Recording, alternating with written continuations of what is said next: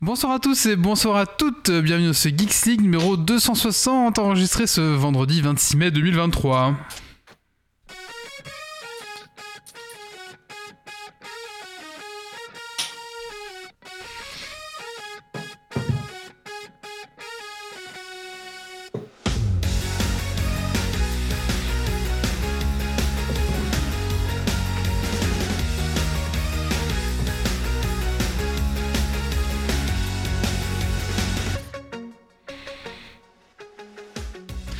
Bonsoir à tous, bienvenue dans notre podcast tech qui sont la frite et la bière. Ce soir dans Geeks League, on va faire les news tech de la semaine, on va parler de Humanity, c'est un jeu vidéo, on va parler de Zelda Tears of the Kingdom. Bon, si vous savez pas ce que c'est, euh, je pense que voilà, on fait pour vous. On, fait on va parler du PlayStation Showcase qui a eu lieu cette semaine, on va essayer de faire un petit résumé des, des attentes. Euh, en tout cas celle de Wally. Euh, on va parler de la chronique de Zito avec le concours euh, de bière, c'est ça, de, de, de, Lyon, où t'étais juge. Où j'étais juge. Judge Zito. Et bien sûr, des coups de cœur, coups de gueule et un Super Dragon Quiz Point présenté par Méo. Voilà, alors installe-toi confortablement dans ton fauteuil de train, de voiture, de bureau et monte le son.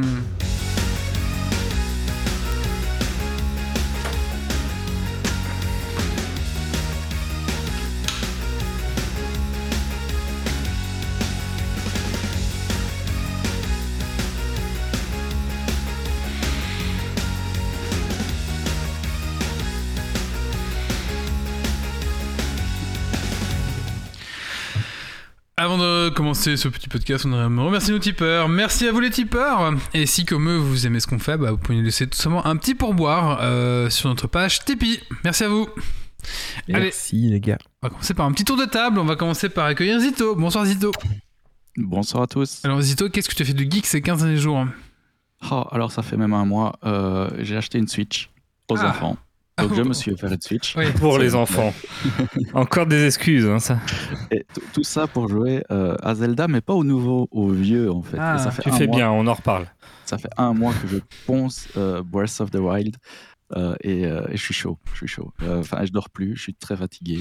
ma vie de couple en souffre, mon travail aussi, mais, mais, je passe du bon temps. J'ai lancé une bombe dans mon travail. Sinon, j'ai lu euh, un chouette comics parce que tu parlais de Juge Zito. Euh, j'ai lu Batman versus Judge Dredd qui était très très fun. Euh, ah oui, ça doit être fun ça. En effet, ouais. Voilà, voilà.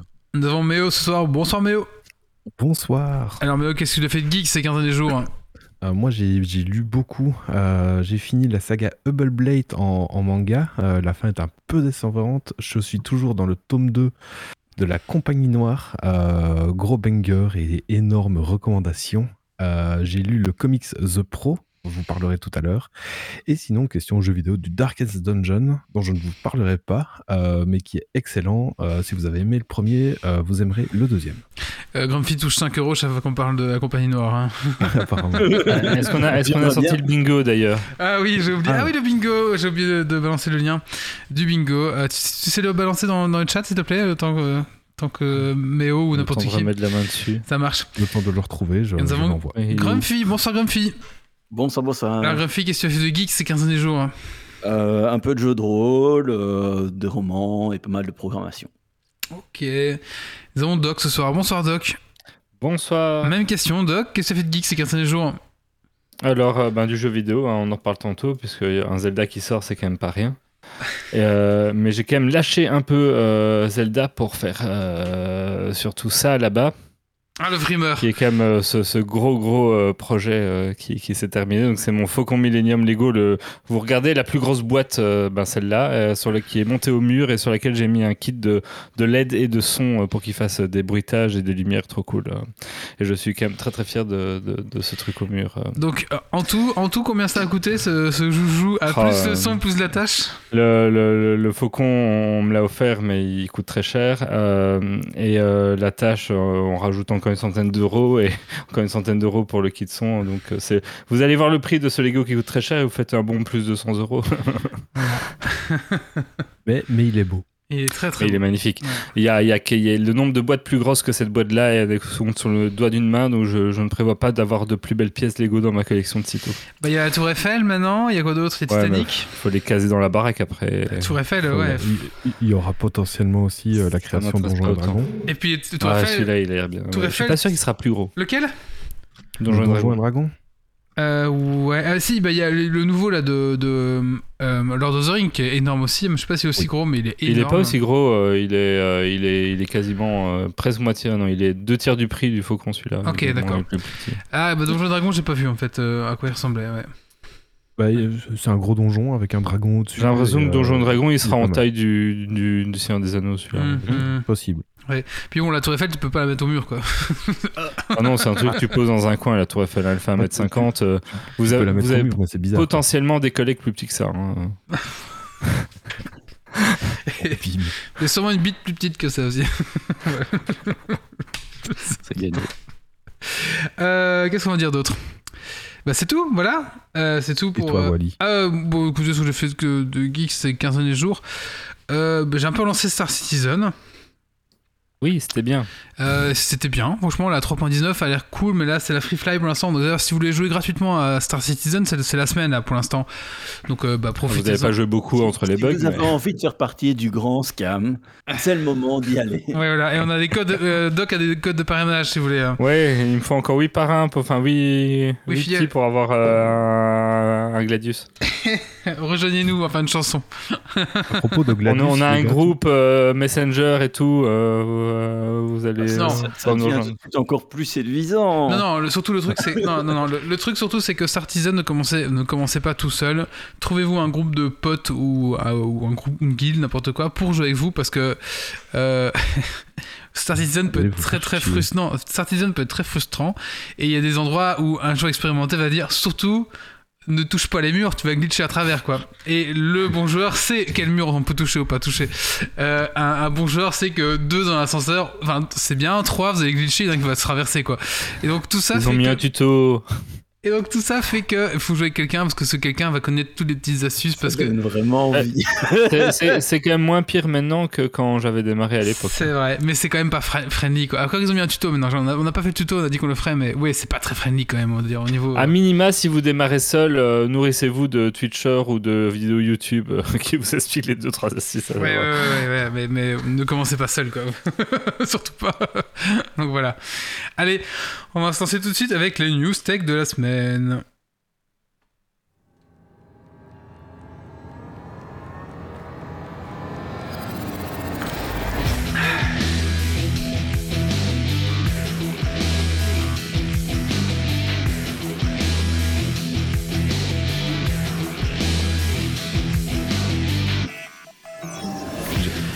Ah, j'ai oublié de dire aussi. une breaking news. J'ai Oui. j'ai une breaking news. Vas-y. Euh, à propos de Gladius, euh, ce jeu est gratuit sur Steam. Voilà. Ah, cool. J- Jusqu'au 1er juin. C'est ce que c'était le Skull Festival, c'est ça? Le Ouais, Skull Fest? exactement. Hein, j'ai pas suivi le. économiser 34 Eh euros. ben, du coup, le Skull Fest, j'ai même pas suivi, donc euh, tu vois. Ouais, Ouais. Il y a Bolter and euh, je sais plus quoi. En gros, ils ont fait une espèce de Doom Ah ouais, euh, en mode pixel Bol- euh, qui a l'air quand même plutôt nerveux. Ouais, ça m'intéresse pas trop, ça. Mais donc, voilà, euh, prenez euh, Gladius, c'est un civilisation-like, mais beaucoup plus axé combat. Et par contre, j'ai vu dans Vermintide trois nouvelles maps, je crois. Euh, la folie, tout ça gratos. Enfin, c'est un truc de dingue, ouais. Vermintide. il y a eu des euh, sorties d'Arctide aussi, non? J'ai pas suivi exactement. Darktide, les nouvelles classes sont Nouvelle annoncées, je crois. Nouvelle map, ouais, toujours pas les classes. Mais Vermintide, il rince, hein, franchement, le jeu, il est sorti depuis je sais pas combien d'années. Les cartes, il y a eu deux cartes récemment gratuites, là, il y a un nouveau mode qui arrive gratuit. Ouais, ça rince bien, franchement, euh, je vous conseille. Vermintide 2, si vous voulez un bon Darktide, euh, c'est peut-être même meilleur que Darktide, Ah oui. je pense. Ouais. Les Dans l'état- Vermintide 2. Dans l'état actuel, Vermintide 2 est mieux que Darktide, je pense vraiment.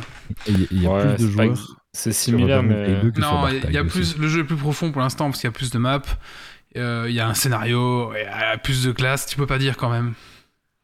Il y a un vrai système de craft, tu vois, je sais pas. Oui, mais le- la façon de jouer, vu que dans Darktide est beaucoup plus tir, l'autre est beaucoup plus cac, ça varie un peu. Oui, c'est pas la même chose, mais si on les compare, je trouve que Vermintide 2 est beaucoup plus abouti. Voilà, à mon avis. Ouais. Il est moins beau. Pas sûr. Pas sûr. C'est facile hein, de- d'avoir des tunnels très sombres euh, et d'avoir des machins. Tu peux planquer la misère quand même. hein. Bon, voilà. Allez, euh, tester avant de l'acheter. C'est la nouvelle fonctionnalité annoncée par Steam qui lui permettra de tester 90 minutes un jeu avant de passer à la caisse. Le premier jeu à en bénéficier est le remake de Dead Space jusqu'au 29 mai. Je trouve cette nouveauté plutôt cohérente puisqu'il est déjà possible de demander le remboursement d'un jeu auquel on a joué moins de deux heures s'il ne nous plaît pas. Là, il s'épargne deux transactions financières pour plus ou moins le même résultat. C'est peut-être pour éviter de rembourser aussi trop de gens, non? Parce qu'il me semble qu'il y a Oui. beaucoup de gens qui en abusent, à mon avis. Donc là, ils ont fait la règle. Ouais, euh, mais c'est- ça, c'est cohérent. euh, Ouais. Ça revient au même, au final, c'est même plus simple. Non, ça va pas même Surtout, parce il y a certains jeux. Il y, a, il y a certains jeux que tu peux finir en moins de deux heures. Mhm. Oui, aussi, oui. Oui, bon voilà. Moi, je pense que Bon, Après, c'est. pas encore sur tous les jeux, mais c'est chouette de voir ce genre de Ouais, fonctionnalité arriver. Ouais. Après, c'est bien quand même d'avoir ça, mais je pense que c'est aussi pour empêcher les gens de. Il y en a, il y en beaucoup qui abusent, tu sais. Je Oui. pense, c'est mon avis. Adieu le mode PVE de Overwatch 2. Annonce de cette semaine qui a fait trembler les, bah, la, tut- la tutosphère et la tutchosphère.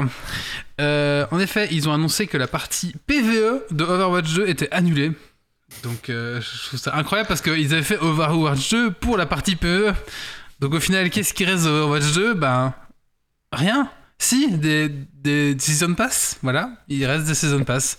Ils ont, ils ont, en gros, ils ont annulé Overwatch 2, quoi. Oui, oui, oui, en fait, c'est ça. Et alors, un truc de dingue, il y a, je, ah, je sais pas mis le lien, il y a un, dev qui a parlé, euh, sous anonymat bien sûr, euh, de chez Blizzard, et qui dit qu'en fait, ils se sont rendus compte que Diablo Immortal 2, ça rapporte 2 millions d'euros par jour, non, 2 dollars par jour. Du coup, ils se sont dit, mais attends, qu'est-ce qu'on se fait chier à développer un mode PvE qui demande plein de gens, qui, et qui rapportera quoi? Bah, une fois, les gens vont jouer une fois, puis c'est fini, puis il y aura pas de, il y aura pas de plus-value, quoi. Du coup, bah, ils ont tout simplement Ouais. annulé, euh, notamment, je pense, Overwatch, enfin la, la partie PvE à cause de ça. Et aussi parce que bah, ça prend du temps, mais après apparemment l'équipe qui développait le PvE, bah, tous les jours on enlevait deux personnes, euh, du coup à un moment donné bah, ils se retrouvent avec euh, juste deux mecs, et puis Deux stagiaires. deux, ça marchait pas, forcément ça n'avançait pas. Et je vois ils disaient, mais vous avancez pas Je dis, bah non, on a moins en moins de monde, qu'est-ce que vous On a de moins en moins de gens. Moi, c'est ce que j'avais entendu, c'est que la partie dev était de plus en plus cutée euh, de, Ouais. de développeurs, et donc ils, ils se retrouvent, ils avançaient de moins en moins vite, et donc ils étaient de plus en plus cutés de, de dev parce qu'ils avançaient de moins en moins. Quoi. Oui, c'est vraiment. voilà. Du coup, bah, je trouve que ce Overwatch 2, c'est vraiment la bite. Et que, ben ouais, c'est un scandale, moi je trouve vraiment. Ouais. Euh, juste- Leur image de marque, euh, elle prend euh, chez Blizzard, elle, elle dégringole depuis quelques temps. hein. Ah, c'est mort. hein. J'espère que Microsoft va relever la barre parce que sinon, bah, c'est mort quoi. Blizzard. Alors apparemment si ils ont des problèmes de développeurs parce que après le Covid, ils ont ils ont forcé tout le monde à revenir au bureau. Donc plus de télétravail, plus rien. Et ça, les développeurs ont fait bah non, on se casse, on se casse. bah. Et du coup, il y a plein de boîtes qui autorisent le télétravail maintenant. Et du coup, euh, comme ils ont voulu forcer les gens, apparemment, plein, plein, plein de devs se sont barrés. Et comme il y a eu des problèmes aussi chez Blizzard, avec tout ce qu'on connaît, les, les dossiers et tout ça, bah, les gens se barrés. Et apparemment, euh, il y a des trous béants euh, de devs qui sont partis. Et maintenant, c'est l'enfer en fait. Donc, euh, ouais. Apparemment, c'est pour ça aussi, c'est pour recycler un peu des développeurs dans d'autres projets qui doivent vraiment sortir, comme bah, euh, Diablo 4 par exemple, ou je suppose qu'il y a des mecs toujours qui travaillent sur WoW. hein. De toute façon, il n'y a plus que WoW qui tient la route hein, Blizzard. hein. Ou jusqu'à Ah, ce aussi. Au Diablo 4, euh, ça s'annonce bien. hein. Bah, franchement, j'achèterai pas tout de suite. Moi, j'attends de voir le endgame, j'attends de voir ce qu'ils vont faire, et j'attends de voir s'il n'y a, pas un, euh, y a pas un piège à loup juste après le niveau 10, quoi. Ah, attends qu'ils l'annulent et que ça devienne juste un DLC du 3. Ouais, ouais. oui, ou qu'ils commencent à mettre de- des, season, des season pass et des machins trop. Enfin, moi, j'attends de voir, hein, vraiment. Bon, allez, news suivante. I'm the law. Après 13 ans de développement, le Smart Gun, un pistolet qui ne se déverrouille qu'après avoir scanné le visage ou les empreintes digitales de son propriétaire, arrive sur le marché. En attendant que les États-Unis comprennent que le meilleur moyen de réduire les morts par arme à feu, c'est de réduire les armes à feu en circulation, ça leur fera un bon pistolet pour un costume de Judge Dredd. Ah, c'est fou ça. Faut- ça marche bien parce que me- le seul moment où tu dois t'en servir. Que- euh, La- Si la tu dis le déverrouiller quand on te tire dessus, t'es con. Est-ce que si tu scannes en te mettant dans la face C'est ça. C'est une bonne question. Ça serait beau, ça serait beau. C'est comme jusque-là. mais- Parfois ça bug, tu fais oh putain, oh putain Ouais, je sais pas. Mais elle ne tire pas. Ouais, ouais, ouais, bon, bah voilà, ouais. Bon, Les armes à feu, hein. USB-C pour la pop À partir de l'automne 2024, les fabricants sont obligés d'adopter USB-C pour leurs smartphones, tablettes euh, commercialisés sur le territoire européen. C'est la Commission européenne qui l'a déclaré, qui l'a décidé, et ce sera en 2026 pour les ordinateurs.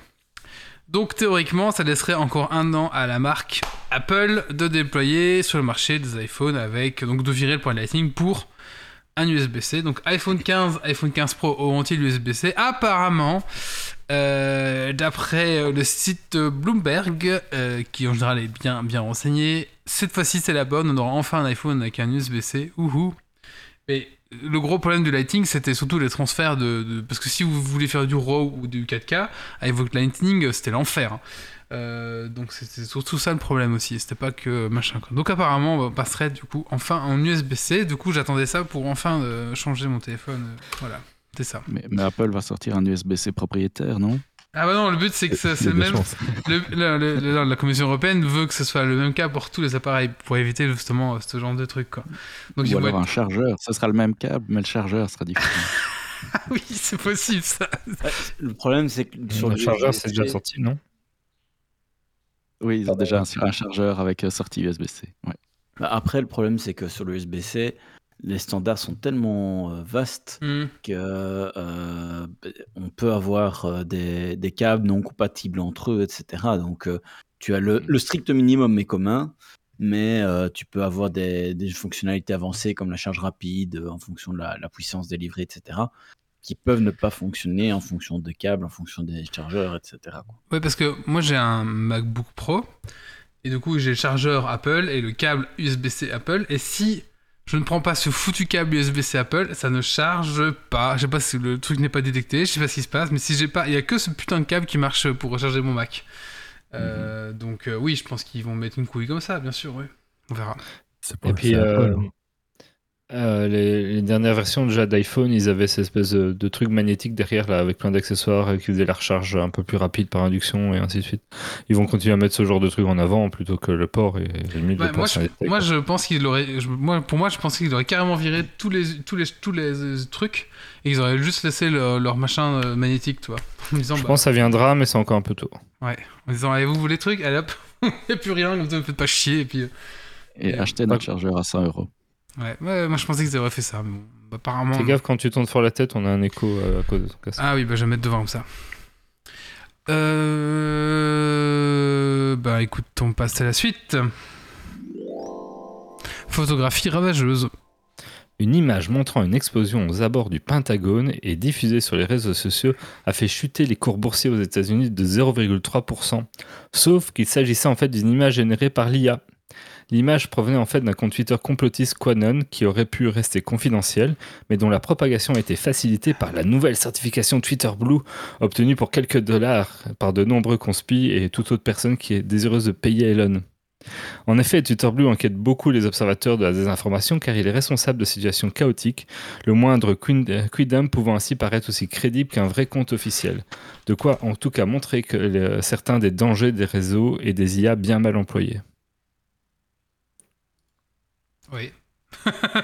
Oui, pas Je toujours une la- question à la fin de la news. Oui, non, bah, voilà. Wally, à mon avis, Wally a voulu enchaîner sur la news suivante et il a perdu son brain. Ah, c'est c'est Doc qui doit le faire. oui, mais c'est pas grave. Brains. Ah, il faut faire mieux. Ah ouais. Brains. Neuralink vient d'annoncer qu'elle était autorisée par les autorités américaines à procéder des essais sur les humains. Pour rappel, il s'agit de l'entreprise créée par Elon Musk hein, et qui euh, le but est de produire des implants intracrâniens qui pourraient soigner certaines pathologies, mais aussi améliorer les capacités euh, cognitives des humains. Euh, donc, euh, son projet passe aujourd'hui à une nouvelle étape. Voilà. euh, donc, bien sûr, Elon Musk a tweeté et donc dans les six Et les mois. cours boursiers se sont effondrés. Je sais pas, moi je suis pas cours boursier du tout. C'est vrai? Non, non, c'est Ah, non, un non, que- Moi je crois, je crois pas, hein. je crois que ça doit être bien plutôt hein, pour eux. Et euh, du coup, euh, dans, les, six- dans les six prochains mois, ils veulent déjà commencer les tests. Donc, Alors, euh, qui, qui est prêt? Alors, juste pour info, le cours boursier de Neuralink, ça fait du plus 100%. Oui, bah oui. tu m'étonnes. Bah, oui, parce que ça veut dire qu'ils sont, quand même sur la bonne voie, ça veut dire, tu vois. Si, si c'est Mhm. autorisé, machin, enfin voilà. Donc apparemment c'est la FDA, donc je sais pas ce que ça représente. Qui aurait... Ah, c'est la, Food and. La Food and Drug Administration, voilà, c'est ça. qui ont autorisé ça. Voilà. Donc, euh, bon, on attend de voir. Je, je ne serai pas, bien sûr, euh, Gobai, mais euh, ça sera comme dans les films de, de, de méchants euh, super-héros. Ils vont prendre des clodos euh, qui n'ont pas de famille, ils vont les, les détourner et puis ils vont leur implanter la puce. C'est pas comme ça que ça marche? Oui, pas, pas Ce que qui est dans les films. d'ailleurs. hein. Ils ont déjà fait ça avec la, la bombe atomique. hein. Ah oui. Ouais, voilà. Comme ça, on, on met direct l'IA dans la tête et c'est réglé. Ouais, voilà. Et en fait, dans les Tesla, ça sera des, des cerveaux humains comme dans 40K.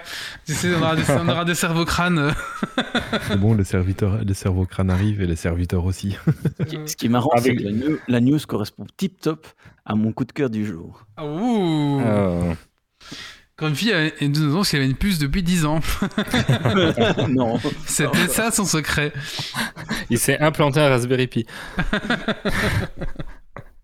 Allez, news suivante. iPhone mieux que Android, c'est ça? Plus grand? C'est ça. Plus grand ou ce que tu veux. Je me suis demandé ce que t'allais, comment t'allais bafouiller avec ça. Une étude de du CIRP, le Consumer Intelligence Research Partners, indique que le nombre de personnes switchant d'Android vers iPhone est en hausse aux États-Unis et à l'international. Ainsi, 15% des utilisateurs de la pomme avaient un appareil Android avant.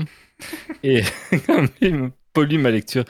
Euh, les raisons invoquées pour ce succès sont une meilleure prise en charge logicielle, des mises à jour plus rapides, l'écosystème Apple et le prestige de la marque. Euh, je suis certain que Grumpy est ravi de ces news. Non, c'est connu. Moi, je suis étonné qu'on en parle seulement maintenant parce que le prix de revente d'un matos Apple est toujours beaucoup plus élevé que tous les Mhm. autres. Et ça peut se revendre 3, 4, 5, 6 fois, voire peut-être plus. Euh, donc, euh, oui, ça, ça a tout à fait du sens. Mais en fait, ils en reparlent parce que je crois que euh, à un moment donné, c'était plus autant le cas et ça revient fort à la hausse le switch d'Android vers iPhone. Les chiffres remontent. Après, ils disent 15% des utilisateurs de la pomme avaient un Android avant, mais inversement, est-ce qu'il n'y a pas aussi un certain pourcentage d'Apple qui repart? Non? Bah, ouais, ça, c'est les chiffres sont résumés, mais globalement, euh, ça va quand même d'un mouvement d'Android Ah. vers iPhone. euh. Ok, bah écoute, euh, ouais, je. euh, bah merci. Bah c'est tout pour les news tech de cette semaine, les petits gars. Ah non, oui, c'est tout, c'est fini. Merci Ouais. les gars. Euh, maintenant, je propose qu'on passe à la suite. Euh, Qu'est-ce qu'on fait? Ah bon, euh, tu, tu, qui, qui va enchaîner avec son sujet? Quelqu'un est chaud? Let's go. Allez, de, bah Méo, vas-y, tu vas nous parler des- du jeu Humanity, c'est parti.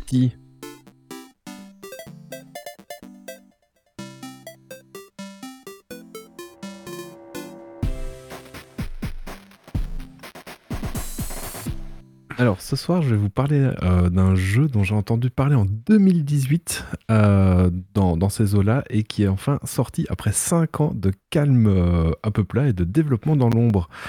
C'est développé par des euh, japonais, il me semble, euh, TAITD, euh, et ce jeu euh, vous rappellera très certainement le fameux Lemmings, euh, amener des personnages d'un point A à un point B, peu importe les moyens. Et le nombre de morts, c'est ça hein Oui, et le de mort aussi complètement. Euh, donc il y a une foule euh, qui débarque en flot continu sans trop se poser de questions et c'est à vous qu'il convient de les guider au mieux avec euh, différentes options, des virages, des petits sauts, des grands sauts, des grands sauts pardon. Des grands os Les grands os Il faut, faire de grands os, mesdames et messieurs Au Karcher, hein. une division du flux, etc. Euh, les premiers niveaux donc sont assez simples avec simplement des changements de, de direction. Euh, la courbe de progression est parfaite et ils deviennent de plus en plus euh, retors. Donc il faut arriver à combler plusieurs arrivées en même temps, il faut faire une planification du parcours à faire au poil de cul, etc. Euh, cependant, je n'ai jamais eu euh, la sensation d'être coincé sans comprendre ce qu'il fallait faire. Avec un peu d'observation et de la patience, on comprend le chemin qu'il faut créer. Et si vous êtes noob, etc., euh, dans, les jeux de, puzzle, pas besoin d'aller voir des tutos YouTube. Il y a euh, la solution qui est proposée directement euh, dans, dans le jeu pour, chaque niveau. De plus, il y a un petit challenge à chaque niveau où il faut collecter des goldies, donc qui sont des espèces de, géants dorés répartis sur les cartes, qui vous donneront des bonus, ainsi qu'accéder accessoirement à la fin de chaque chapitre. Donc, il faudra quand même un peu s'y atteler. La réflexion est constante. Le ballet commence avec des humains qui sautent, qui grimpent, qui nagent, qui créent des boucles, qui remplissent des fonctions euh, comme de bons petits soldats disciplinés. c'est un véritable rat de marée de personnes qui se meuvent à l'écran et il faut toujours être attentif à ce qu'il se passe parce que euh, vous ratez votre virage, et ben en fait votre boucle euh, bien coordonnée, bah, tout le monde finit dans le trou et rien ne se passe. La campagne propose plus ou moins une centaine de défis, ce qui représente une bonne grosse dizaine d'heures, euh, et plus si vous voulez euh, décrocher tous les goldies de tous euh, les niveaux. Donc le challenge est au rendez-vous, et surtout la manière d'aborder chaque mission change régulièrement. Vous êtes confronté parfois au temps réel, où vous pouvez modifier les ordres à tout moment, en placer en, en temps réel, tout simplement. Quand, quand vous voyez que la foule euh, être à- suffisante à un endroit, vous la faites tourner en boucle et vous détournez euh, le flux suivant euh, pour, euh, pour, pour, pour atteindre l'objectif qu'il faut. Euh, et d'autres euh, niveaux où il n'y a pas la possibilité d'intervenir. Euh, vous placez tous euh, vos chemins, vos divisions, etc. Puis vous faites play et vous voyez que euh, ben, souvent vous vous êtes trompé. Euh, réussir du premier coup, c'est pas pas toujours euh, évident. Bref, il y a plein de variations et je vous laisse le plaisir de les découvrir par vous-même. Question longévité. Euh, Humanity propose un éditeur de niveau euh, qui vous permet de créer vos propres défis et d'explorer les créations des autres joueurs. Euh, pour ma part, j'ai pas encore fini la campagne principale, donc pour le creusage de tête sur des niveaux impossibles de la communauté, on, on verra plus tard. Euh, la direction artistique de Humanity a son charme, euh, possède une identité visuelle atypique. Euh, beaucoup la euh, étrange et dérangeante parce que chaque humain a un visage euh, plat sans, enfin, sans, détail sur le visage. Euh, pour ma part, je vois juste des lemmings, donc je suis pas trop perturbé par cette vision, on, va dire. Et la fluidité est au top, que vous jouiez en VR ou pas? Parce que oui, il est euh, 100% compatible VR également. Bref, Humanity, c'est un jeu euh, vraiment chouette. Euh, la formule est généreuse et euh, on se prend à être assez euh, addict au jeu, à réfléchir au puzzle et à toujours euh, y retourner, même quand, euh, quand, quand- quand on sèche depuis une demi-heure sur un, sur un niveau, on le quitte, mais il reste toujours en, en arrière-train, quoi. En, en arrière-plan, pardon. Bref, Ah, c'est compliqué, hein, c'est ça. Euh, si vous êtes un amateur de puzzle, euh, bah, ce jeu est fait pour vous. Et si vous n'êtes pas trop fan, franchement, je pense que vous passerez une ou deux bonnes soirées euh, dessus. C'est disponible sur Steam et PS5 pour 30 euros. Je trouvais que c'était un poil cher, mais vu la quantité euh, offerte par le jeu, euh, ça vaut largement son prix. Il est pas dans un, un- il est pas dans le Game Pass? Non, non, il est pas dans le Game Je Pass. pense pas. Non, non, euh, il est pas dans le Game Pass. Non, c'est un jeu qui est sorti sur PlayStation en premier, je crois, donc du coup, euh.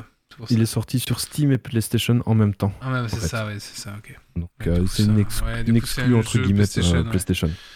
Donc pas sur le Game Pass. Donc voilà, moi je, je le suis depuis. enfin, j'a- j'avais vu son annonce en 2018-19 et je l'attendais avec impatience et j'en suis pas du tout déçu.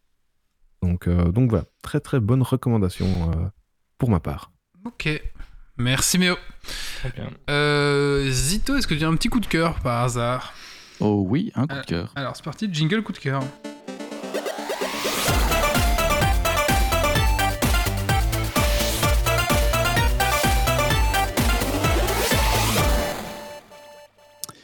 Et donc, euh, un coup de cœur comics encore aujourd'hui, euh, puisque j'ai récemment euh, lu le premier tome de l'intégrale de The Goon.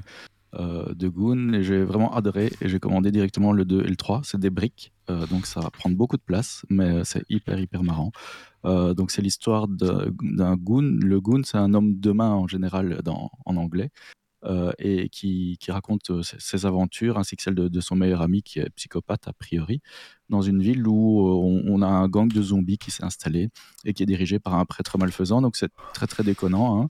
C'est assez violent, c'est sanglant, c'est gore. On croise des zombies, dont un zombie chimpanzé, chimpanzé, mon dieu, géant, des vampires, des monstres qui finissent généralement tous assez explosés. Donc avis aux amateurs du genre, évidemment, les autres, passez votre chemin. Merci Zito. Allez maintenant, euh, Doc, tu vas nous parler de Zelda, c'est ça? Avec plaisir. Allez, c'est parti. Euh, bah, je ne trouve plus le. Ah oui, c'est parti.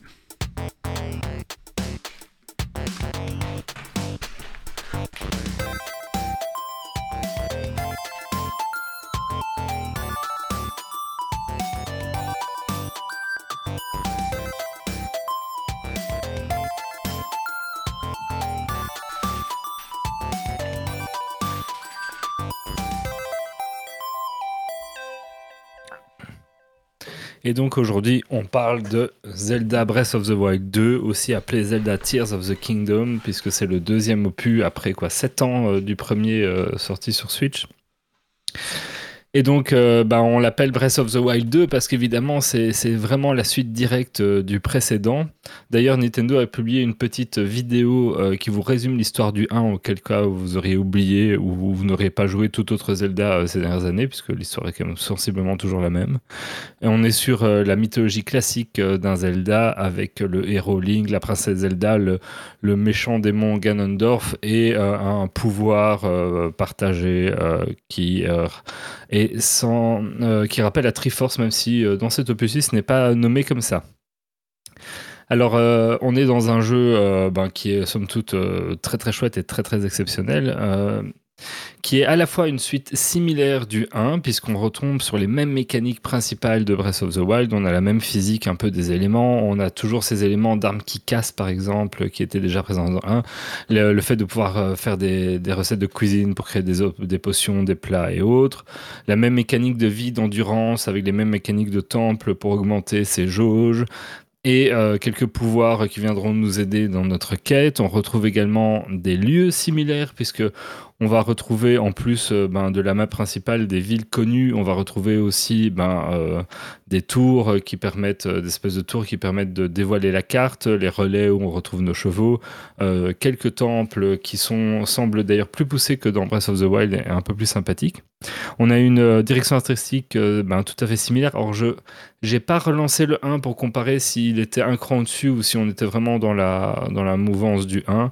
Euh, mais de toute façon, Switch oblige, il n'y aura pas, il a pas un bon technique monstrueux en- entre les deux. Le 1 étant de toute façon euh, déjà tout à fait magnifique dans sa direction artistique. Et euh, jusqu'à sa construction, puisqu'on va également, comme dans le 1, démarrer ici dans des îles célestes qui vont nous faire euh, parcourir les quelques premiers temples qui nous donneront les pouvoirs qui nous suivront ensuite euh, dans le reste de l'aventure. Tout ça est évidemment pas sans rappeler le premier opus. Mais c'est aussi un Zelda très différent du 1 euh, qui a su à la fois garder son héritage mais aussi s'en émanciper.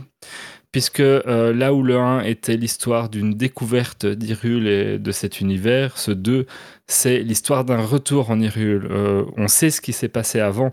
On n'est plus avec un personnage amnésique. D'ailleurs, on démarre avec un Link full life qui va se repéter la gueule deux minutes après et, et retomber à trois cœurs, histoire de justifier de faire tout le reste. Mais euh, il y a une raison pour laquelle il, il perd un peu en, en puissance et on, on ne repart pas sur quelqu'un qui ne sait pas ce qui s'est passé avant. Là, on est très au courant de ce qui s'est passé dans l'opus précédent. C'est presque Et suite directe en fait. C'est la suite tout à fait directe, euh, scénaristiquement parlant. Euh, euh, et on arrive en fait dans un monde beaucoup plus post-apocalyptique. Là où le 1, c'était un monde qui était relativement peu, peu peuplé, avec des grands espaces qu'on découvrait, et des gens qui étaient généralement très limités à leur village et aux endroits où on les trouvait habituellement, parce qu'en fait, ils vivaient dans un univers qui avait toujours été parcouru de plein de monstres, ben, c'est un, monde dans lequel les humains essaient de trouver leur place euh, très petite et très limitée au milieu de ce monde de monstres. Dans celui-ci, ben, on a euh, ces mêmes humains qui ont vécu une période de, paix et de prospérité, puisqu'à la fin des épisodes du 1, les monstres, on les a foutus dehors. Ils se sont réappropriés leur terre, donc ils sont étendus un peu plus dans ces terres.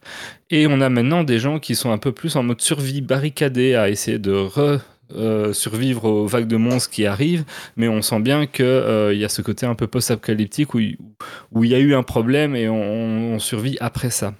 Et du coup, ben, on a, je trouve, un aspect un peu de résistance euh, des, personnes d'Hyrule et un, et un monde un peu plus peuplé à ce niveau-là, puisque je trouve qu'on retrouve, alors c'est peut-être moi qui ai un mauvais souvenir du 1, mais j'ai vraiment eu le sentiment d'un monde un peu plus peuplé de PNJ, euh, de personnages qui voyagent plus entre les villes, parce que ben, ont pris goût un peu à, cette liberté et cette ouverture du monde. Euh, alors, c'est euh, un monde, ben, comme j'ai dit, qui est connu avec une map et des cartes euh, qui, avec des villes et des endroits qu'on connaît. Et d'ailleurs, du coup, on est dans un univers qui nous guide beaucoup plus que dans le 1. Là où le 1, on avait un peu la quête principale, va buter Ganon là-bas, et puis éventuellement va à ces quatre endroits-là pour retrouver des trucs pour t'aider, qui étaient les quatre temps principaux. Et le reste, c'était plus ou moins démerde-toi. et va découvrir. Dans celui-ci, en fait, dès le début, on va, on va avoir toute une série de quêtes qui vont s'activer avec beaucoup plus d'indicateurs sur la carte et autres. Et c'est relativement cohérent, puisqu'ici, le but n'est plus de découvrir où sont les gorons, où sont les auras et autres, puisqu'on le sait déjà après avoir parcouru le premier épisode. Et donc, le jeu va, va nous guider en nous réindiquant ces, ces aspects-là. Donc, le jeu va pas nous demander de nous souvenir de tête où c'était euh, dans le 1, mais il va nous redonner l'information partant du principe que c'est quelque chose qu'on a déjà découvert. Et je trouve ça assez cohérent dans la construction de cette suite. Euh, comme je le disais un peu plus tôt, c'est vraiment l'histoire d'un retour en Hyrule. Et même si ce monde, ben, il est connu, il est euh, aussi beaucoup plus grand et, merveilleux puisqu'on démarre dans, les îles célestes. Euh, donc on a déjà tout d'un coup des îles au-dessus de la map principale qui apparaissent, qui n'étaient pas là présents. Et puis tu te balades euh, au début dans ces îles célestes, tu fais des petits donjons du début. Et puis tout d'un coup le jeu te dit bon bah maintenant t'es prêt, vas-y plonge. Et c'est ce que Wally attendait quand je jouais là, a 15 jours. Et ben, on va littéralement plonger vers le monde d'Hyrule et, et redécouvrir cette immense map. Et ben c'était pas assez parce que très rapidement, c'est pas vraiment un spoil euh, dans l'aventure, on va découvrir qu'il y a aussi des espèces d'abysses à explorer et on découvre non sans merveille qu'en fait ils ont créé une seconde carte en dessous des rules totalement explorée et totalement neuve. Donc là où on avait avant une carte, on en a maintenant trois, allez, disons deux et demi, parce que les ICL sont un peu plus petites que les autres, que le reste, et euh, donc avec un aspect beaucoup plus aussi vertical à, explorer dans cet univers. Et euh, pour ce faire, bah, on va avoir de nouveaux pouvoirs, euh, puisqu'on n'a plus les pouvoirs du 1, on a des nouveaux pouvoirs qui sont en fait encore beaucoup plus puissant que, que celui du 1. Pour rappel, celui du 1, on pouvait créer des bombes, on avait le Kinect qui permettait de figer un objet pour taper dedans et l'envoyer loin. Ce que des speedrunners ont abusé en se mettant sur des troncs d'arbres ou autres pour, pour faire des, des, vols planés, des machins comme ça.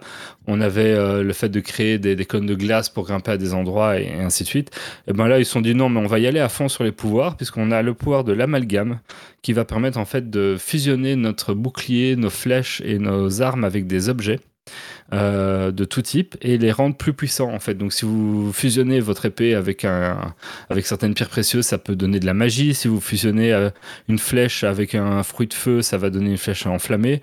Donc là, vous n'avez plus qu'un seul stock de flèches à gérer en fait et c'est selon ce que vous allez équiper sur cette flèche-là euh, qui va déterminer ce qu'elle fait. Un œil de chauve-souris vous fera une flèche à tête chercheuse. Vous voyez à un moment donné une grosse dalle de pierre, ben, vous pouvez très bien fusionner votre bouclier avec pour améliorer votre bouclier et il y a un milliard de trucs comme ça à découvrir. Et les armes étant très disponibles, même si elles sont très fragiles, quand on va les fusionner, elles vont durer beaucoup plus longtemps. Ça va doubler leur durabilité et ça va les rendre puissantes. Donc, même si on a des armes un peu nulles, avec les bons loots qu'on aura accumulés au fil de l'aventure, on peut quand même se créer des armes tout à fait euh, efficaces et, puissantes. Et donc ça m'a totalement enlevé la frustration de ces armes qui cassent que j'avais dans le 1. Et donc c'est une mécanique qui est vraiment chouette euh, à découvrir. L'autre mécanique totalement pétée, c'est la mécanique de fabrication, en fait, puisqu'on va pouvoir prendre n'importe quel objet un peu dans le monde et le coller à un autre morceau d'objet et construire un peu ce qu'on veut comme ça. Donc vous avez une roue, vous la collez à un, au bord d'une plaque, vous en mettez quatre comme ça, vous avez un chariot, ça vous fait un, chariot qui roule. Vous avez un pont à aller quelque part, même si c'est très loin, vous pouvez très bien coller 10 troncs d'arbres l'un après l'autre et puis ensuite passer, passer, poser comme ça votre pont et traverser dessus. Et les, les, les possibilités sont immenses, d'autant que dans ces îles célestes, on va découvrir toute une série de nouveaux objets qui fonctionnent avec une espèce d'électricité, d'un pouvoir de pile qu'on acquiert au début, et qui vont pouvoir avoir, par, vous donner par exemple des roues motorisées, euh, des, hélices qui vont pouvoir vous propulser, euh, des, des, montgolfières, des, lance-flammes, euh, enfin plein de choses qu'on va pouvoir associés pour créer euh, des objets de fou. Euh, d'ailleurs, euh, les internets ne s'y sont pas trompés. Hein. Le jeu à peine sorti, les gens avaient créé des immenses bonhommes avec une grosse bite. En, feu. en feu. mais donc, à des possibilités infinies. On retenu que ça. Hein. oui, bah oui. des, des, des possibilités monstrueuses. D'ailleurs, les... en fait, là où euh, le 1, si on veut aller directement à la fin, c'est quand même pas si évident que ça. Là, avec ces objets-là, même dans, dans celui-là, si on veut très vite aller au château d'œil, on peut y aller très très rapidement. Parce qu'en fait, ces objets permettent vraiment de se déplacer beaucoup plus vite et beaucoup plus aisément. On a ensuite un pouvoir de retour en arrière qui permet en fait de, de faire bouger quelque chose et de le refaire venir sur sa trajectoire, ce qui permet pas mal de petites mécaniques sympas. Et enfin, le pouvoir de plonger dans le plafond. Donc c'est un pouvoir qui va vous faire sauter et choper le plafond et ensuite Link va nager comme dans un sort de donjon dragon de, de déplacement dans la pierre et il va nager comme ça à travers le sol jusqu'à euh, euh, atterrir de l'autre côté du, du plafond.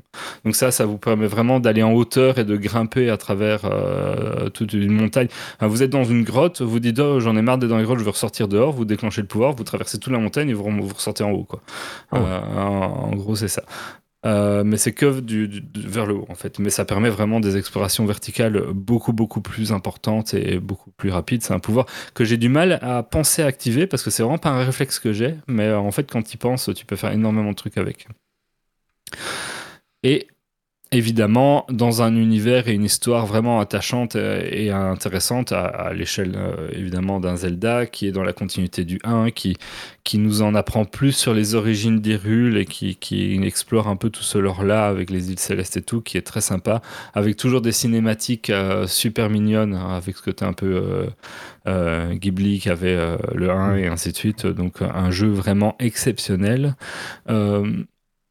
Pour conclure, au final, je trouve vraiment que ce Breath of the Wild 2, c'est un vrai petit chef-d'œuvre, euh, notamment avec ce démarrage en les DCS. On l'a vu euh, il y a 15 jours ensemble, où on découvre ces îles et on plonge d'une île à l'autre. euh, Ça donne une sensation incroyable.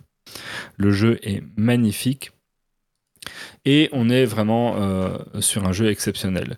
Alors, à voir sur le long terme, parce qu'il y a beaucoup plus d'objets collectibles que dans le 1. Donc, on a toujours les Korogu là, pour, pour augmenter ses inventaires. Mais en plus des- Combien? Euh, je sais pas trop euh, parce que c'est pas le but. C'est pas le but de les collectionner tous, hein, évidemment. On a toujours le système des souvenirs qu'il y avait eu, mais en plus de ça, maintenant on a des, des, des- des stèles anciennes, on a des sphères de sagesse qui n'existaient pas avant. On a les batteries, cette fameuse batterie d'énergie qui vont demander de looter, euh, toute une, de, de miner en fait des pierres pour euh, pour pouvoir améliorer ces batteries, il en faut, énormément. Et donc, il y a plus d'éléments. Avant, il y avait essentiellement le- l'inventaire et puis le truc d'endurance et de vie. Et maintenant, il y a deux, trois trucs de plus encore à augmenter en craft. Donc, à voir euh, si, euh, si ça, c'est pas épuisant sur le long terme. Je pense en tout cas que c'est pas un jeu à vouloir finir à 100%, un peu le 1 n'était pas non plus dans, dans acabit-là, même si certains euh, s'y attellent. Mais en tout cas, jusqu'ici, j'y prends beaucoup de plaisir et ça ne m'a pas encore, en tout cas, découragé. Et si euh, le 1 était vraiment un ode voyage à la découverte, ce 2, puisqu'on retrouve quand même essentiellement un monde connu, même s'il a évolué et changé, c'est une ode à l'expérimentation avec ses pouvoirs de craft, euh, d'imbriquer les choses ensemble et autres. On va vraiment pouvoir faire des, trucs de dingue. Euh, et la dernière question qu'on peut se poser, c'est est-ce que du coup il faut avoir fait le 1 pour jouer au 2 alors non, il ne faut pas avoir fait le 1 puisque le scénario, euh, Nintendo a publié une vidéo qui vous le récap et donc vous aurez raté. Et les, les informations, comme je disais, qui sont censées être connues, le jeu va vous les redonner. Mais oui, il faut absolument avoir fait le 1 avant de faire le 2 parce que euh, le 2 est beaucoup plus riche. On voyage beaucoup plus vite. On a beaucoup plus, énormément de clins d'œil et d'éléments qui nous rappellent le 1. Euh, on a des pouvoirs qui sont beaucoup plus pétés. Et en fait, si on, on fait pas le 1, ben, on va rater tous ces éléments-là euh, de plaisir dans le 2. Et le 2 est un chef-d'œuvre, le 1 était un chef-d'œuvre aussi, mais un chef-d'œuvre qui va souffrir de l'ombre de son petit frère. Et donc je pense que si vous faites le 2 d'abord, ça va être compliqué de pleinement apprécier Breath of the Wild 1. Parce que dans le 1, on passait beaucoup de temps, par exemple, à grimper, à explorer ces montagnes avec l'escalade et autres. Et c'est une mécanique qui m'a plu dans le 1, que j'avais pas forcément envie de refaire autant dans le 2, parce que regrimper tout plein, ben, c'est beaucoup de temps et c'est bien de l'avoir fait une fois. Là, justement, ils sont pas tombés dans ce piège-là. Mais ça veut dire aussi que si vous faites d'abord le 2, vous allez avoir une version un peu accélérée à ce niveau-là de Zelda, et revenir sur le 1 risque d'être un peu lent ou un peu difficile, parce que euh, il va, il va souffrir de la comparaison. Et donc là, on, peut, on ne peut que tirer son chapeau à Nintendo euh, pour, euh, pour ce deuxième chef-d'œuvre parce que c'est quand même relativement rare d'avoir des suites qui arrivent à dépasser euh, le premier tome, euh, enfin le premier élément d'une série. Et ce n'est pas euh, Overwatch qui dirait le contraire. Oh, oh, ce tacle gratuit. Oh, oh, pouf. Ah. Voilà, mais bon. clairement, clairement, moi j'avais, j'ai voulu euh, commencer le 1, même si le 2 était en, en cours d'arrivage, parce que je voulais quand même, oui, d'office. Bah, je pense que tu as, très- t'as très bien fait, Mhm. Zito. Et euh, oui, il faut découvrir Breath of the Wild, euh, qui, qui est encore actuellement, même si ça fait 5-6 ans qu'il est sorti, qui est encore excellent. Qui est excellent et, vous en a passé que d'autant plus le 2 en ayant fait d'abord le 1. En fait. Ayant très peu de patience, euh, je suis aussi très content de trouver toutes les solutions des, des sanctuaires quand je reste bloqué plus de 10 minutes. euh, Oh non. Oh, c'est pas si dur les sanctuaires. Ouais, mais je reconnais parfois, voilà, je, je manque un peu de patience. Donc euh, là aussi, le fait qu'il soit sorti il y a quelques années, ça me facilite la vie. Alors, oui, balle, on doit looter une espèce de truc qui ressemble à du lithium pour faire les batteries, exactement. Et euh, tu peux cocher la case euh, Nintendo. Ah oui, là, euh, c'est plus qu'un peu. hein. Et tu peux aussi cocher la, stase- la case Starty Season. Si tu veux, on peut parler de Warhammer rapidement. bah, c'est fait en fait déjà. On a parlé du Skull. Merci. euh, et euh, ouais, du coup, il est à 70 boulas, hein, ça. Ouais. Bah, écoute, moi, ça, Euh, ça ouais, envie de. sur Amazon ou autre, tu le trouves un peu moins cher quand même. Ça hein. m'a donné envie de finir euh, Breath of the Wild une fois. Je crois que dans les carrefours ou, grandes surfaces comme ça, Ah il oui. ne doit pas dépasser 60 balles. euh, et si vous voulez vraiment l'acheter en démat, il faut prendre les l'espèce de double ticket à 100 euros pour deux jeux de Nintendo, comme ça vous Mm. le payez 50. Ouais. Nous, on l'a acheté à la Fnac en préco à 58 euros. Un truc dans le Ouais, genre. c'est ça. C'est dans c'est le prix qu'on le trouve. Faut pas l'acheter 70 sur le sort de Nintendo, faut l'acheter à 58 ou quoi en vrai. Ou alors passer par les tickets pour le payer 50. euh, Mais c- 70, c'est un- c'est un peu cher payé quand même. Et alors, moi, je rêve d'un Pokémon, mais avec cette qualité-là, franchement. Ah, mais le- Mais- ça serait le renouveau de Pokémon. Mais mettez-nous un Pokémon avec cette qualité où pour accéder à des endroits, il faut utiliser vos Pokémon. Pour euh, il y a du feu, bah tu sors ça la mèche qui lui va te réchauffer le cul. Euh, il nous faut il y a des haies, il faut sortir des Pokémon qui ont des enfin je sais pas moi, toi, ça je rêve d'avoir un Pokémon de cette qualité là, franchement, ça serait incroyable. Mais bon voilà. Malheureusement, je pense que les mecs de Après, chez- euh, Pokémon, malheureusement, ce n'est pas que Nintendo qui gère ça. Oui, bon, après, on s'en fout, euh. on va arrête de les. on s'en fout. Bah non, Nintendo pourrait dire aussi, euh, on arrête de faire de la merde, on fait un bon truc, toi. Enfin, tout le monde pourrait dire ça en fait. Mais euh, tant que. Arrêtez de faire des remakes arrêtez, ouais, arrêtez d'acheter euh, Pokémon tant qu'il est pas Pardon. bon. Parce que moi, je rêve d'avoir un Pokémon de cette qualité-là, quand même. Mais bon. Allez, un petit coup de cœur, coup de gueule. Euh, bah tiens, Méo, t'en as un? Ouais, j'ai un coup de gueule.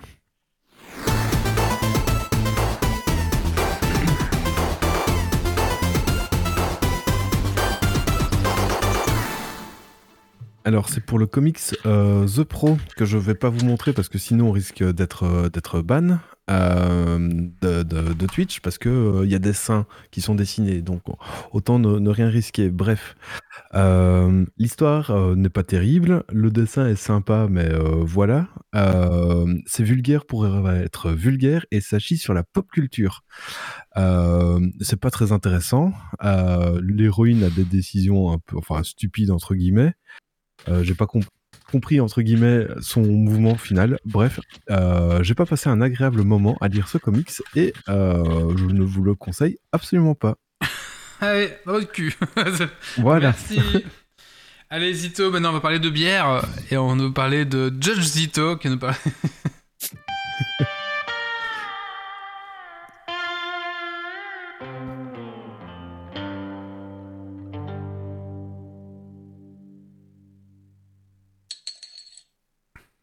Et donc, effectivement, euh, juge Dito, et j'étais loin d'être le seul, euh, le week-end du, du 24 mars, j'étais à Lyon pour ma toute première expérience de jury dans un grand, grand concours de bière, donc le fameux concours de Lyon. Euh, je dis concours de bière, mais c'est pas qu'un concours de bière, d'ailleurs, on y, juge aussi d'autres choses, je vous raconte tout ça. Donc voilà, les, concours sont souvent, sont souvent critiqués, hein, et souvent à juste titre, et bon, ben voilà, c'était quand même l'occasion de voir comment ça se passe en pratique de l'intérieur. Donc voilà, je ne vais pas émettre un jugement, je vais juste vous raconter un petit peu ce que moi j'ai vécu. Ah, on veut un jugement en balance.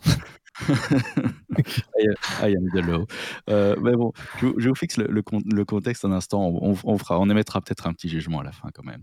Et donc juste la, la- la dernière chronique où j'étais là, c'était déjà un bail, euh, je vous parlais du Beer Judge Certification, Program, le. BJCP. Oui. Donc qui fixe un cadre euh, un petit peu justement l'organisation de, de concours de brassage amateur, euh, bon voilà. Euh, j'ai jamais, jamais présenté ça, donc euh, j'ai jamais euh, passé l'examen pour avoir cette certification et ça fait 4 ans que je dis que je vais le faire. Donc malgré ça, je, parlais un petit peu de, ce concours avec Clément de la brasserie Héritage, hein, vous, le connaissez aussi, qui est super sympa. Et, pendant qu'on discutait, il me dit, ben, en fait, le, concours de Lyon, il s'adresse à tout le monde. Il ne faut pas forcément avoir une certification, il ne faut pas être un professionnel, un juge professionnel. Euh, le grand public euh, peut y participer. Donc, euh, voilà, en, en, discutant un peu avec lui et sachant qu'il allait y aller, je me suis finalement inscrit et j'ai réservé mon TGV. Sauf qu'évidemment, bah, c'était la guerre en France à cette période-là, puisqu'il devait travailler jusqu'à 64 ans, je pense, ou, ou 5. Enfin, donc, en tout cas, c'était la grève, et donc j'ai failli ne pas y aller euh, parce que les TGV étaient euh, tous annulés. Euh, mais on a pris la voiture, on a, on, a fait les, on a fait les durs, et donc avec Clément et son épouse, on est descendu jusqu'à Lille. Ah, j'allais dire c'est qui? Ah, d'accord. Donc, t'étais Clément en voiture, d'accord. ouais, et on a tiré à pile ou face, et c'était ma voiture qui est sortie. Donc, on a, j'ai conduit jusqu'à Lyon et retour. Mais c'était super gai parce que Clément est, est super fun et on n'a pas arrêté de causer pendant les 7 heures du trajet. Donc, euh, premier jour, vendredi. Euh, vendredi, donc ça commence un vendredi matin. On se lève à 7 heures. Euh, j'ouvre les tentures, je vois le, le, beau parc de la Tête d'Or. Si vous êtes déjà allé à Lyon, ça vaut la peine. Si vous n'y êtes jamais allé, ça vaut la peine aussi. Euh, donc, bon, voilà, je prends mon café assez tôt parce qu'a priori, il y a des recommandations pour éviter de boire du café euh, trop près euh, du, concours parce que ça, grille un peu les, les papilles. J'évite le parfum aussi, c'est aussi recommandé dans les instructions du concours. De toute façon, j'en mets pas. Et à 8h30, euh, je me retrouve, donc 8h30 du matin, je me retrouve dans le grand hall du Palais des Congrès de Lyon. Donc il y a vraiment des centaines de personnes, c'est super professionnel. On reçoit un petit sac avec euh, des petits goodies, un, un, joli badge avec mon numéro, euh, ma table, et euh, je m'installe à table, donc en compagnie de trois autres juges. Mais en quel... ma... Comment, attends, excuse-moi, comment, en quelle qualité t'es es reconnu comme juge? Enfin, tout le monde, tu t'es inscrit comme juge, c'est ça? Tu t'inscris, tu te proposes, bah, tu donnes un peu un background, hein, tu okay, donnes une petite explication quand même, tu dis, enfin bon voilà, dans mon cas quelque part c'était assez, assez facile. À, à, à, un peu évident, oui. Ça fait, ça fait six ans quand même que j'organise des dégustations, mais euh, n'importe qui, euh, il y avait des gens de Lyon, vraiment, des, monsieur et madame tout le monde, qui, qui, ont vu de la lumière et qui se sont dit, bah c'est sympa. Et, et, effectivement, c'est sympa. Mais, euh, mais donc voilà, c'est vraiment. Euh, ils veulent pas que des professionnels hyper pointus, ils veulent aussi la vie de, de, gens comme, comme tout le monde. Mmh. Donc voilà. Euh, c'est un peu le, leur approche. Le truc aussi, c'est qu'ils ont besoin de centaines de juges, littéralement, parce qu'en plus des bières, on juge aussi le vin et on juge aussi euh, les alcools, les spiritueux. Donc euh, et, en bière. Ouais. Et tu fais tout sur la même journée ou c'est par groupe? Euh, la grande salle, ben justement, euh, la, la, grande salle euh, dans, dans, laquelle on rentre le, le vendredi matin, euh, elle est, il y a une partie bière, une partie vin, très grande partie vin et une petite partie spiritueux. Mais donc il y a plus ah oui, de 150 tables où on est 4 à 5 par table. Donc tu imagines un petit peu, ben, on est ouais. facilement un, un, petit millier de personnes dans cette salle le vendredi et le samedi puisque c'est sur deux jours. Donc, euh, cuvée. Oui et non. Ça, ça, tu vas voir que c'est difficile de cuver. Euh, mais, mais donc voilà, on, on s'installe, on découvre un peu la table à laquelle on a été assigné. Et là, bon, je découvre que je suis avec un, un, brasseur professionnel, parce que les brasseurs professionnels peuvent aussi euh, participer en tant que juge, mais doivent quand même signaler euh, qu'ils sont brasseurs et éventuellement qu'ils ont proposé leur bière au concours. Ils doivent quand même rester un petit peu cohérents il euh, y a un brasseur amateur et alors une lyonnaise qui, qui, juste trouve le concours sympa et qui, qui passe, euh, qui passe par là euh, et qui, et qui n'y connaît, je ne veux pas dire rien, mais qui connaît la bière en tant qu'amatrice simple. Donc voilà. Le, le, brasseur professionnel n'avait On sent qu'il se force à être gentil en disant ça. Hein, donc. Non, non, non, non, non, non, non, tout, non, au contraire, tout le monde a le droit d'apprécier la bière. Euh, c'est vraiment pas un jugement, au contraire, là, pas du tout. Disons euh, qu'elle préférait euh, la lef à la Brewdog, tu vois. Oui, on n'a pas parlé de, de l'EF. à Lyon, il n'y en a pas trop, mais bon. Malheureusement, on en trouve partout. Mais bon, voilà. Le, brasseur professionnel qui était à notre table, en tout cas, n'avait pas présenté ses bières euh, cette année. Il l'avait fait l'année d'avant, par contre. Euh, et donc voilà, il y a une, très, chouette, euh, très chouette humeur, une bonne ambiance. Sur la table, on a tous un, un beau verre, de l'eau, du pain et des crachoirs qui sont inévitablement utiles, on va le voir. Et évidemment, des fiches d'évaluation aussi. Donc voilà, comme je disais, euh, après le, pendant le discours d'accueil, on, découvre en fait qu'il y, y, a 9000 échantillons qui seront dégustés sur deux jours. Euh, 9000 échantillons, c'est 6020, 2000 bières, 700 spiritueux. Donc sur deux jours, c'est quand même assez énorme.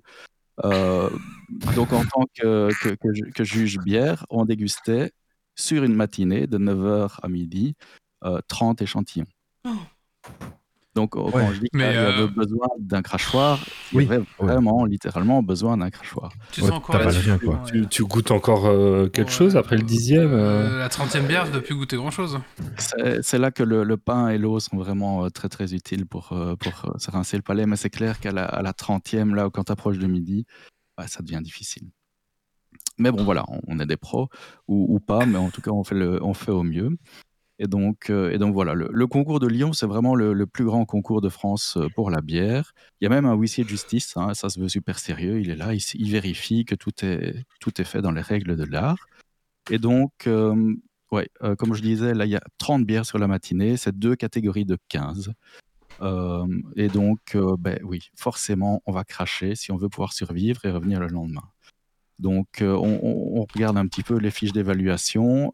tout, tout- toute la première série sont des styles un petit peu vagues, donc on se retrouve un peu dans une catégorie pourrie, c'est pas de chance. Euh, et on commence, mais là, c'est peut-être pas si mal avec euh, toute une tripotée de bières sans alcool. Euh, bon, ben voilà. Pas de bol. Par la suite, on aura, on, aura, on aura des blanches, des New England IPA et des triples belges. hein. Je me suis lâché sur les triples belges, évidemment, euh, Cocorico. Euh, et toutes les bouteilles, il faut savoir, sont masquées. Donc la dégustation se fait à l'aveugle, en tout cas dans le sens où on a vraiment une chaussette euh, sur chaque bouteille, même les capsules sont masquées. Et le service est assuré par un, un personnel qualifié, vraiment. Comment c'est des triples belges alors? Ah ben, C'est la catégorie. C'est catégorisé. Donc, euh, comment est-ce qu'on sait que c'est une triple belge? Ben, C'est parce que le brasseur a décidé d'inscrire sa bière dans la catégorie triple belge. Il y a des brasseurs qui avaient des, bières dont ils n'étaient pas forcément sûrs de quelle catégorie choisir. Il y avait même possibilité, dans ce cas-là, d'inscrire une même bière dans plusieurs catégories. Euh, et donc voilà. Euh, c'est là qu'il y a une description, et ça c'est là le descriptif BJCP en général, mais qui est un petit rappel sur, sur la feuille de, de juge. Euh, et c'est là que l'expérience quand même de, de professionnel permet de dire, ben, ok, peut-être que cette bière est bonne, mais c'est pas une triple ou c'est pas une New England IPA. Et donc il y a possibilité de déclasser des bières en disant ça hors catégorie. Et donc voilà. Au niveau, au niveau critères, on, on, on Faut déjà bien savoir y connaître pour savoir se dire ça quand même. mais voilà, évidemment, les, les- les- les gens qui n'ont pas d'expérience spécifique, ils vont, bah, ils vont dire Ok, bah, c'est une blonde, euh, elle est bonne, ça passe. Euh, et, donc voilà, il- c'est là qu'il faut espérer qu'il y a un, mix suffisant de juges, parce que de toute façon, une bière n'est goûtée qu'une seule fois par table et sur le concours. Donc euh, il n'y a pas une deuxième table qui va évaluer euh, la, bière. Donc c'est vraiment les, les 4 à 5 juges qui vont, qui vont émettre, donner les points. Et donc, points qui sont l'aspect sur 10 points, l'intensité des arômes sur 10 points, la qualité des arômes, le corps, les saveurs elles-mêmes et la qualité d'ensemble sur 40 points. Donc, euh, comme, on, comme on doit absolument utiliser des cases à cocher, euh, il n'y en a que 5 par critère. Donc, si on additionne le tout, on peut aller de 40 à 100 sur 100. On ne sait pas être en dessous de 40 sur 100. Ok. Euh, Et, et donc, j'ai une question. C'est, Ouais. euh, tu dis que c'est goûté une fois par table. Euh, donc ça veut dire qu'une autre table ne regoutera pas la même bière? non, c'est ça, tout à fait. Mais du Euh. coup, tu as un petit peu été euh, discuté avec les autres tables pour voir euh, s'il y avait un mix comme sur la tienne, parce que sur la tienne, ça, ça avait l'air d'être un mix relativement équilibré euh, Alors- de, de juges. Oh, sur le... Ah oui, oui, de juge, euh, oui, en général, ça tombait quand même toujours plus ou moins. euh, Ils, ils essaient quand même de répartir un petit peu les gens. Mhm. Je ne sais pas s'ils donnent un score ou. une- Enfin, ils mettent quelque chose sur le, le nom d'une personne en disant celui-là, il est peut-être euh, un peu plus professionnel, celui-là plus brasseur, celui-là euh, euh, monsieur et madame tout le monde. Mais en tout cas, il y avait- il y avait un mélange qui était relativement correct. Ouais, malgré sur, un volume de, de personnes pareil, tu- tu vas, euh, je serais quand même pas étonné qu'il n'y ait pas une table ou l'autre où il y a que des amateurs à table. Ça, c'est c'est possible, hein, c'est c'est pas improbable. Ouais. Clément y allait en tant que juge ou en tant que euh, de, de sa bière Il allait en tant que juge, il n'avait pas proposé Ok. ses bières cette année, mais je crois qu'il le fera l'an prochain, par, Ok, d'accord. euh, par euh, curiosité aussi, pour, Mhm. pour jouer le jeu. quoi. Ok. Et donc, euh, mais comme je disais, les, les, les, les- les cotes varient de 40 à 100%. Euh, une bière est éligible à la médaille d'argent, parce qu'on distribue des médailles en fait. Une bière est éligible à une médaille d'argent à partir de 75 points et euh, une médaille d'or au-delà de 85. Donc entre 75 et 85, euh, argent, au-dessus de 85, or. Et une bière ne reçoit aucun prix euh, en dessous de 75 et on demande donc de justifier euh, cette évaluation par un commentaire. De la Euh, merde. Voilà, ça ne vaut rien. Dégueulasse. Euh, on on s'accorde quand même, euh, en- avant de commencer, euh, sur le fait qu'on va pas essayer de s'influencer les uns les autres. Chacun évolue de son côté et puis on discute. Mais c'est très rapide. hein. Vous imaginez que 30 bières sur, euh, sur 3 heures, euh, ça, ça- ça défile quand même. Donc euh, c'est vraiment, euh, on, par- hume Exazode. et que ça saute exactement. On hume, on, on goûte, on crache, on goûte, on recrache. Et, euh, et- et donc, euh, bon, ben, ça, ça- ça s'enchaîne. Euh, de temps en temps, euh, bon voilà, on, on discute. Certains euh, remodifient un petit peu leur cote après une discussion, mais en général, les, les gens restent fidèles à, à ce qu'ils ont décidé. Donc c'est vraiment pas simple hein, quand même. Il ne s'agit pas seulement de dire si la bière nous plaît, mais aussi quand même si elle correspond au style attendu, comme on le Mm. disait là tout à l'heure sur la triple. Il y, a- il y a des bonnes bières blondes qui sont pas des triples, et on en a eu. Euh, même chose avec des New England IPA, il y avait des, des trucs sympas, mais il y en a une qui était plus une blanche. Quoi. Donc, Moi, sur un voilà. truc pareil, à moins, de me, à, à moins de me servir une stout pour une triple, je suis pas capable de te dire qu'elle rentre pas dans la catégorie. hein. Ouais. C'est pas faux, ouais. Mm, Le, le- le jour des triples, j'étais à une table relativement pointue, mine de rien, et donc euh, les, les gens étaient globalement, euh, globalement OK euh, quand on, quand on estimait qu'on était hors, euh, hors catégorie. Il y a eu, pas il y a eu toujours pas mal de déclassements justement euh, pour. On, en a triples sorti quelques-uns, mais en triple, Ah ouais. enfin, en, ou en New England ou dans d'autres. Après, euh, En non alcoolisé, il y a des salopards comme il est triple. oui, c'est- une bière à 9% euh, sans alcool, c'est compliqué. Euh, mais non, non, il y a deux catégories aussi où on ne pouvait pas déclasser les bières parce que c'était des catégories fourre-tout du style bière spéciale, mais sans ouais. descriptif. hein, voilà, les, les trucs un peu. Donc là, tu peux pas dé- déclasser. Euh, bah, ce jour-là, on- elle est pas spéciale. Elle est pas spéciale, c'est de la jupe. ce, mais ce- ce jour-là, on a commencé avec des, des radlers sans alcool, puis on a, on a eu une bière verte au Genepi, euh, et puis on a fini avec une bière brune au whisky. Donc c'est- là, il n'y a pas de, ouais. possibilité Ah ouais. de comparer quoi que ce soit dans la même catégorie. Mm. Euh, mais voilà, quand on a une catégorie bien claire, ben, on doit essayer quand même d'évaluer euh, quand on, quand on Et- sait comment le faire. Quoi. Ça veut dire qu'une seule table, c'est quand même relativement l'aléatoire. Pour le même prix, une bière que vous avez déclassée, une autre table lui donner une médaille. Peut-être. oui. Euh, il faut quand même qu'il y ait un certain nombre de personnes de la table, je pense qu'il en faut euh, plus de la moitié, qui déclassent euh, la bière euh, hors style. Quoi. Mais Et effectivement, justement, en termes de médailles, une fois que euh, vous avez donné euh, suffisamment de points, est-ce qu'il y a d'autres personnes qui regoûtent euh, des bières qui sont susceptibles de gagner une médaille ou euh, c'est d'office euh, la, la ta- la table qui a goûté qui, euh, ben voilà, c'est c'est- c'est bon, c'est gagné. c'est à peu près d'office. Ouais. Il y a Et- pas, il y a, t'imagines sur 2000 les échantillons, j'ai oublié, je, je pense que j'ai noté quelque part le nombre de médailles qu'ils ont distribuées euh, au final. Euh, mais il y, a- il y a quelques centaines de médailles. Il n'y a personne qui regoute toutes ces bières pour évaluer vraiment si elles méritent une médaille ou pas. Question pratique, c'est numérisé, c'est un papier, c'est quoi? Vous faites comment? Ouais, ouais. C'est c'est en papier, mais tu vois, c'est des papiers euh, standardisés que, qui sont directement posés sur un scanner avec Ah, reconnaissance. Et du coup, euh, c'est c'est l'équipe de Grumpy qui a scanné les papiers, c'est ça? Exactement. je Non, pense. c'est l'équipe de Yves. C'est l'équipe de Yves. Et donc, mais donc voilà. Grumpy, il, valorise ses scans. Exactement. Après, après les 15 bières, on rend les fiches. euh, et là, on peut quand même euh, on peut avoir, avoir la révélation. C'est la révélation, il l'appelle comme ça. Il faut, on peut retirer les chaussettes des bières et on se rend compte de, de ce qu'on a dégusté et, et de ce qu'on a jugé aussi. Euh, c'est toujours un petit peu la crainte de se dire mince, j'ai mis un- une médaille d'or et une lèvre blonde euh, ou quelque chose comme ça. Là, tu as, là, tu as Zito qui se fait harakiri au milieu du concours. Voilà. Puisque je suis là pour vous en parler, c'est que je ne me suis pas suicidé personnellement. Ça, ça allait, ça allait. Mais bon, voilà, c'est c'est quand même parfois assez surprenant. Mais est-ce que justement, dans, dans les bières qui sont jugées, ou dans le reste d'ailleurs, est-ce qu'il y avait aussi des trucs connus, euh, ou c'était vraiment que des trucs nouveaux? Oui, il y avait des trucs connus. Euh, la, la, la brune au, au whisky, c'était une euh, Golden Carolus. Je ne sais pas si vous voyez, mais donc c'est- un truc belge qui est assez connu. Ouais. J'ai rec- j'ai reconnu des, des, des bières espagnoles assez industrielles. euh, euh, Il y, a, il y a un petit peu de tout. quoi, hein. Il y, a, il y a- y a ça aussi. Il y a des industriels et il y a des, des toutes petites brasseries. Et puis entre les deux, toutes catégories de, de brasseries qui s'inscrivent. Mais il y a des bières connues, oui, certainement. Je suppose que les les industriels vont là parce que mettre une petite médaille sur leur packaging, c'est intéressant. Ben, Oh, pour tout le monde, clairement, c'est hein. pas que pour les industriels. hein. Sinon, les gens ne le feraient pas. hein. Oui, mais c'est ça, alors, clairement. la, la- la- la récompense, c'est ça. hein. Ouais, ouais, Oui, ouais, c'est ça. exactement. Euh, L'objectif, c'est d'obtenir une médaille que tu peux afficher sur tes bouteilles ou sur ton site internet ou quelque chose comme ça, bien sûr. Bien Mm. sûr. Euh, et donc, c'est comme ça que j'a- j'arrive à comment les bouteilles arrivent au concours. Donc, ce sont vraiment les brasseries qui inscrivent leurs bouteilles et qui choisissent les- les- la catégorie dans laquelle ils s'inscrivent.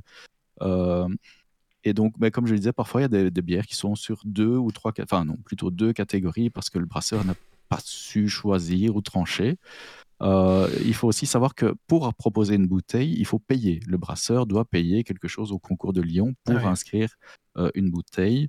Euh, donc plus tu proposes de bouteilles et évidemment plus tu payes. Maintenant, c'est pas le c'est pas le, le concours le plus cher. Ici, on parle de je crois 50 euros par bouteille, mais j'ai pas eu confirmation de ça. Il y a des concours euh, ici en Belgique où on est presque presque à 200 euros pour euh, ins- inscrire une bouteille. Et, et si tu as les Ah oui. médailles, tu dois payer tes médailles ensuite, non? Voilà. Euh, si tu as une médaille, tu payes ton rouleau de, de, de médailles en autocollante euh, à, à, je pense, quelques cents la médaille. Oui. Mais oui, effectivement.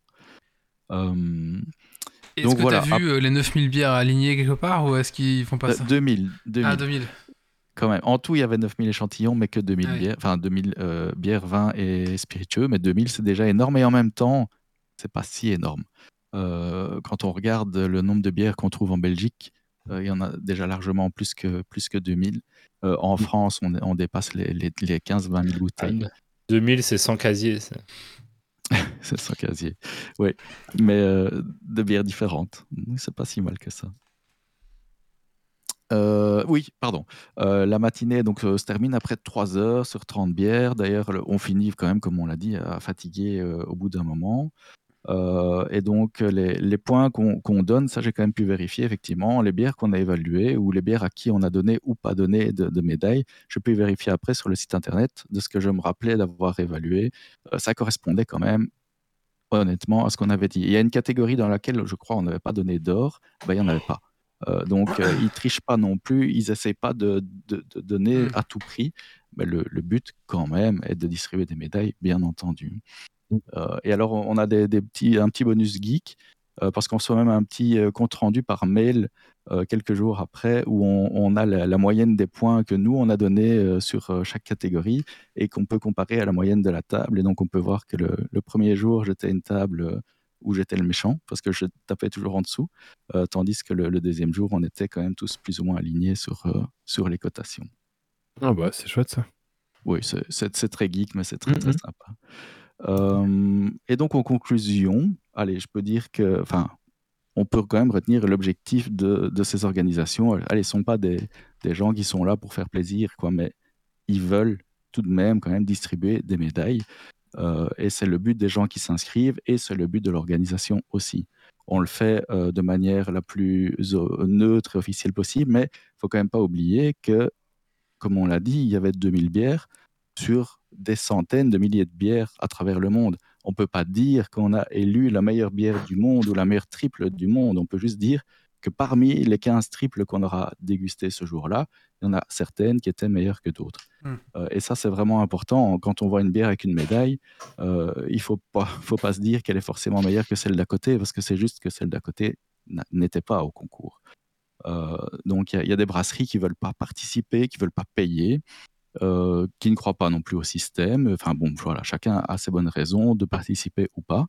Euh, mais donc voilà, il faut vraiment faire la, la part des choses, ne pas forcément se jeter autant en vin qu'en bière sur les bouteilles qui ont, qui ont une médaille, parce que ça ne représente pas forcément Ouais.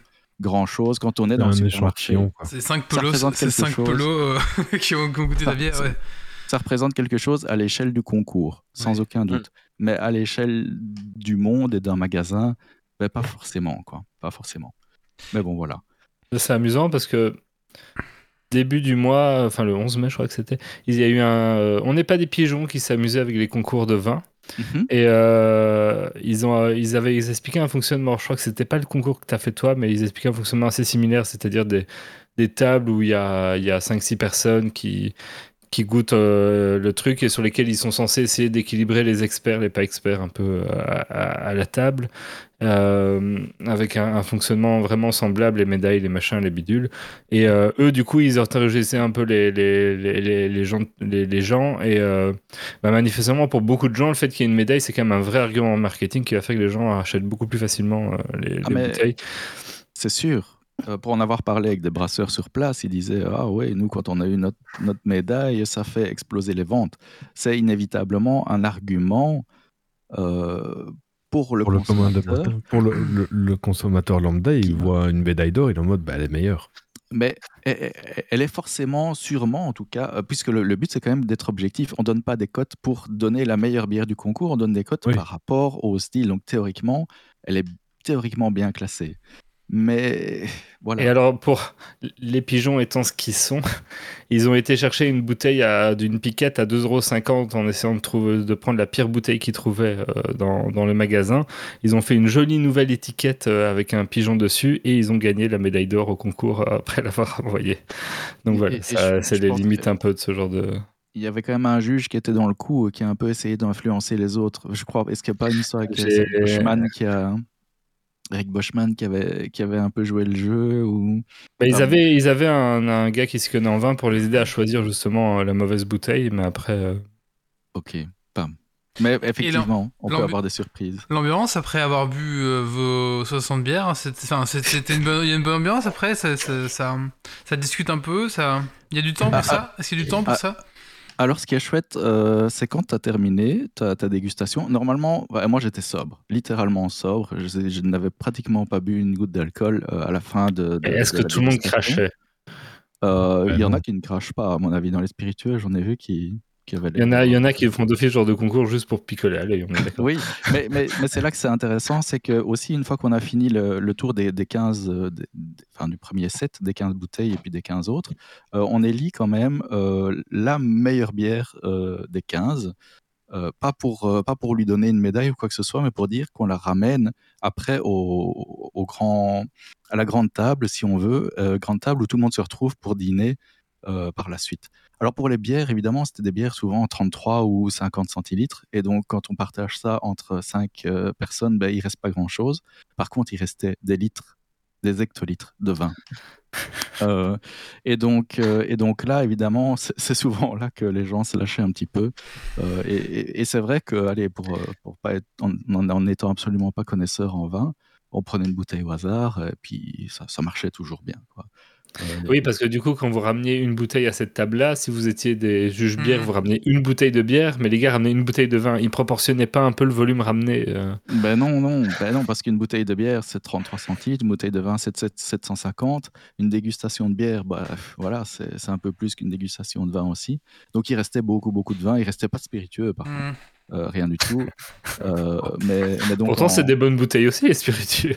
Oui, oui, oui, mais eux, ils avaient des, ils avaient des flacons, euh, des flacons individuels euh, pour les, les alcools forts. Ah oui, d'accord. Donc voilà.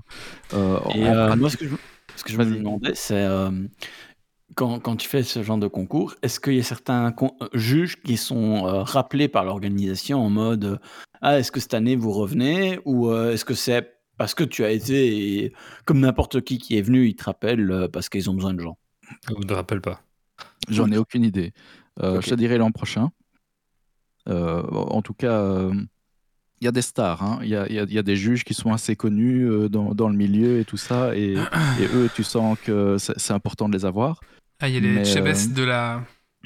Ouais, de, Chebes du- de la du- bière. de- de la bière. De la Oui, picole. oui, clairement, clairement, oui. Euh, mais mais pas, Ouais. pas, pas des centaines. Il y, en a, il y en a un ou deux qui sont, qui sont un peu plus connus. Euh, mais pour les autres, ouais, enfin, et eux, on sent qu'il il faut les mettre un petit peu en, en valeur. Ah oui. Mais, euh, mais je te dirai l'année prochaine si, si on me rappelle ou, ou si justement après cette chronique euh, on dit que on, on me rappellera plus jamais parce que j'ai pas été sympa. Euh, en tout cas, moi, l'exercice, j'ai trouvé ça super intéressant. J'ai pas forcément fait des, des grandes découvertes. J'ai pas, même, je vais dire, c'est pas très gentil, mais j'ai pas trouvé le niveau forcément très élevé dans les panels que moi j'ai eu. j'ai pas eu de chance peut-être aussi. Et, et après, se Euh, pourquoi il sera pas réinvité. hein, mais bon. euh, Mais, euh, mais Ouais, mais tu vas faire un concours de, de bière en France euh, après tout ce que tu as l'habitude de boire Mais en oui. Belgique et d'en organiser, Oui. d'organiser toi-même de la dégustation. Est-ce que c'est pas vraiment. oui, oui, oui, évidemment, j'ai un certain billet, il n'y a, il y a pas de doute.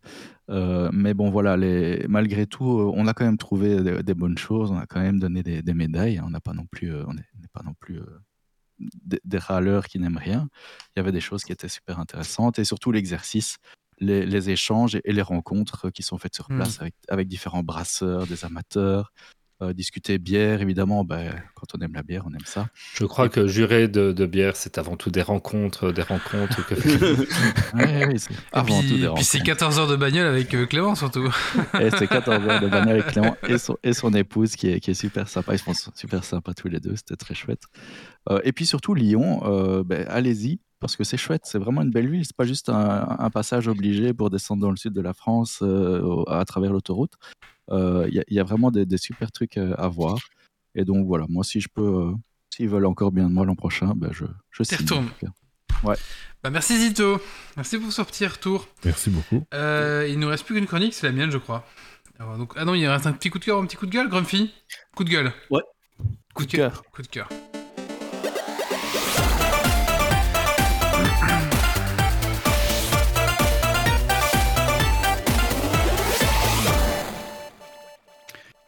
Et donc moi c'est un roman, c'est Le problème de Turing. Euh, donc c'est un roman fait par euh, deux auteurs, Euh, il y a Ash Harrison et M. Minsky. Donc Ash Harrison, il est connu pour notamment Le Soleil Vert, donc c'est plutôt un auteur thriller. Et Marvin Minsky, c'est un petit peu le, le pape de l'intelligence artificielle. Donc c'est deux, deux auteurs euh, assez différents dans des catégories différentes mais euh, associé sur un livre sur l'intelligence artificielle avec quelqu'un qui à un moment donné reçoit une puce dans le cerveau. Ah bah tiens Ah, bah, tiens. revoir. D'où le lien avec la rubrique de tantôt. Donc, j'ai- Qui j'ai s'appelle bien- Elon. Non, il s'appelle pas Elon, il s'appelle Brian. Euh, mais, euh, donc le livre date de quand même 92, donc il y a des trucs qui ont un petit peu mal vieilli. Euh, donc 92, c'est euh, tout début d'Internet et ce genre de choses. Euh, donc il y a des trucs, tu sens que c'est pas, voilà, ça n'a pas bien vieilli, mais la, la plupart des choses euh, liées à l'intelligence artificielle sont tout à fait correctement expliquées, même si ça rentre pas dans les profondeurs, donc c'est pas barbant pour les gens qui n'aimeraient pas ça. Euh, et donc l'histoire, ben, c'est un, petit thriller où euh, ben, il y a globalement euh, un gars qui va inventer la première intelligence artificielle, qui, ben, au moment où il veut faire sa démo, il y a explosion, kaboom, et il a failli se faire tuer, sauf qu'il réussit à survivre. Et donc, l'histoire, je ne vais pas rentrer plus dans les détails, mais c'est un petit peu sur l'enquête de, de ce qui s'est passé, pourquoi est-ce qu'on a essayé de voler euh, ses travaux de recherche, pourquoi est-ce qu'on a voulu le tuer. Et euh, c'est vraiment, vraiment très sympa comme thriller, euh, très euh, science-fiction quand même, euh, mais abordable. Euh, et c'est intéressant parce que y a des, il y y a des choses relatives à ce qui se passe maintenant avec l'intelligence artificielle qui sont dedans, en termes d'éthique, en termes de changement de société, euh, qui sont très très sympas. Voilà. Alors ça se lit très facilement, c'est pas pas nécessairement la haute voltige en termes de euh, de littérature, mais euh, je trouvais ça très très intéressant au vu de, de ce qui se passe en ce moment et parce que je suis étonné qu'un livre de cette époque-là reste encore relativement d'actualité. Voilà. Merci Grumpy. Merci, merci. Allez, dernier sujet, on va parler maintenant du PlayStation Showcase.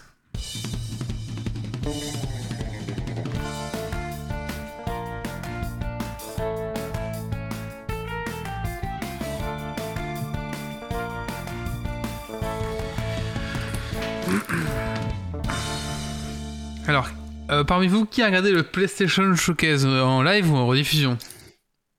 Pas du tout. Personne. Alors c'est pour ça que j'ai fait cette petite chronique afin de vous résumer. Euh, moi j'avais regardé avec Benzaï euh, en direct un, un soir. Euh, euh, non, c'est, je sais plus c'est quand. Et du coup, je fais un petit résumé du coup de ce PlayStation Showcase. Alors, faut savoir que je suis pas très très PlayStation, donc je me suis dit bon. mais après, c'est là aussi ils montent des avant-premières de jeux qui sont quand même sur PC et quand même sur Xbox, donc voilà. Allez, c'est parti. Euh, donc là, je vais vous parler de ce qui m'a intéressé moi. On n'aura peut-être pas les mêmes centres d'intérêt. Je vais pas parler de tout parce qu'il y a beaucoup de, il y a plein de, jeux flash où on balance une petite bande-annonce, un petit machin, comme Nintendo peut faire. Donc, euh, je veux parler des jeux moi qui m'ont intéressé ou en tout cas ceux qui pourraient intéresser euh, ce que je pense que euh, vous êtes vous, chers auditeurs. Allez, on commence par le premier jeu de chez Bungie. C'est Marathon. Donc, ça fait un petit temps déjà qu'ils travaillaient sur. c'est un FPS PVP euh, uniquement. Et euh, du coup, apparemment, là, ça va sortir. On a, eu le premier trailer de, de, ces trucs. Donc, euh, le, le, speech, c'est vous êtes un coureur qui s'aventure dans l'inconnu, d'un combat pour la gloire et la famille. Qui d'entre vous écrira son nom à travers les étoiles? Donc voilà, ce sera un FPS PvP assez, quand même, assez fast FPS. Donc voilà, pour ceux qui s'intéressent. Alors, chose un petit peu mieux, mais bon, là j'ai l'impression de, me faire racler mon porte-monnaie encore une fois. C'est Metal Gear Solid 3 Remake. Euh, donc bah, pour les amateurs de Metal Gear, bah voilà, il y aura celui-là qui va venir. Il s'appelle Metal Gear Delta, je crois, ils l'ont appelé. Euh, Après, euh, les, les remakes de Resident Evil étaient excellents et Ouais. super bien réalisés. Je pense qu'il vaut de la même qualité. Ça va être un, un gros, une grosse vente de, de- de l'année 2024, du coup, je crois. Mm. Donc euh, voilà, ça risque d'être un gros truc quand même, à voir un petit peu, mais bon, euh, voilà quoi. Y a... Et en plus, ils vont nous ressortir le Metal Gear Solid Master Collection Volume 1, où ils vont nous revendre tous les, toutes les autres merdes qu'ils ont déjà, qu'ils avaient déjà revendues sur PlayStation 4. Vous pourrez bien sûr racheter sur PlayStation 5. Euh, il faut racheter tout le temps. Donc, Bah euh, oui, c'est le principe. Hein. Ouais, voilà. Et donc apparemment, donc c'est le Metal Gear Solid 3, ça reprend. Ça, donc ça- c'était le, le Snake qui était de 2004, du coup sur PlayStation 2. Et ils vont tout refaire apparemment, les voix, les scénarios, les mécaniques, ça reprend tout. Euh, voilà. Apparemment, euh, c'est un, le remake risque d'être quand même assez joli. Donc ok, pourquoi pas. Par contre, le Metal Gear Solid Master Collection, ça ne l'acheter surtout pas. Alors, on a vu du gameplay de Alien Wake, Alien, Alien Wake 2. Euh, on a enfin une date de sortie, donc sortira le 17 octobre 2023. Et ça, c'est un des jeux que je n'ai jamais fait, et que je me suis toujours dit que je me, je me ferais une fois un Alien Wake. Et donc là, le 2 va sortir. Et apparemment, il y a, il y a quand même. Bon, le jeu n'a pas cartonné, cartonné, mais il y a une niche de gens qui adorent ce jeu et qui, qui, étaient, qui sont un peu fous. Et il me semble que le premier sur le Game Pass d'ailleurs. c'est possible, ouais. Et, et, et Pas, sûr, hein, mais apparemment, pour jouer deux personnages, donc Sam Lake, euh, c'est Nana, et un personnage euh, du FBI. On sait pas plus pour l'instant. Alors, euh, alors pff, ça, je- j'en parle, mais euh, c'est parce que les gens y joueront, mais ça a l'air un peu à chier. Immortal of Aveum, euh, donc ça va me sortir, c'est le prochain jeu d'Electronic Arts. Euh, c'est un espèce de FPS où ton personnage joue de la magie. J'ai compris que c'était un, truc PVE. Et apparemment, t'enchaînes la magie avec tes deux mains, tu fais plein de magie, plein de machins, il y a de la, du piou piou piou. Je sais vraiment pas si. Bon, ça m'a pas rendu du rêve, mais je me dis qu'on va quand même entendre parler de comme ça, vous êtes au courant. Alors, qu'est-ce qu'on a d'autre? je regarde le, je regarde le trailer là de Immortal of euh, Aveum. euh, Ouais, Ouais, c'est pas. voilà, c'est. Mais je pense que comme c'est E- E- Electronic Arts, on, on va le voir un peu sur les streams, les machins, mais. Bon, Ouais, clairement. Bon, il y a Teardown qui arrive enfin sur, euh, sur les PlayStation et sur Xbox aussi. Donc je sais pas si vous voyez ce que c'est. Euh, c'est un jeu de, de destruction avec tout que avec des voxels, c'est un truc de dingue. Et euh, en fait, le gros problème, c'est que sur PC, ça consomme une ressource de dingue. Il faut vraiment un gros, gros, gros PC euh, parce qu'en fait, chaque petite, chaque petite particule est un voxel simulé et entraînement destructible. Tu peux tout péter avec les, les véhicules. Euh, tu peux tout empiler, tu peux machin. bah, tout, tout- tous les petits éléments sont vraiment. Tout est calculable. Apparemment, ça fait vraiment chauffer les PC. Il faut une grosse machine. Et du coup, ça ne marchait pas sur les. Enfin, le gros problème des développeurs, c'est que bah, ça tournait pas sur une PlayStation 5. Donc, ils ont dû euh, sacrifier des enfants, des enfants mignons. Je sais pas comment ils ont fait, mais maintenant ça marche enfin sur Teardown. Donc, il va sortir normalement sur euh, Xbox euh, et PlayStation 5. Voilà. Faudrait qu'ils refilent la, la formule à ceux qui essayent d'optimiser euh, Hogwarts Legacy pour Switch. Ah oui, bah, à mon avis, ils, sont, ils, sont, ils font les mêmes sacrifices. Alors, on avait le premier gameplay de Assassin's Creed Mirage, qui sera en fait un. Back to Root.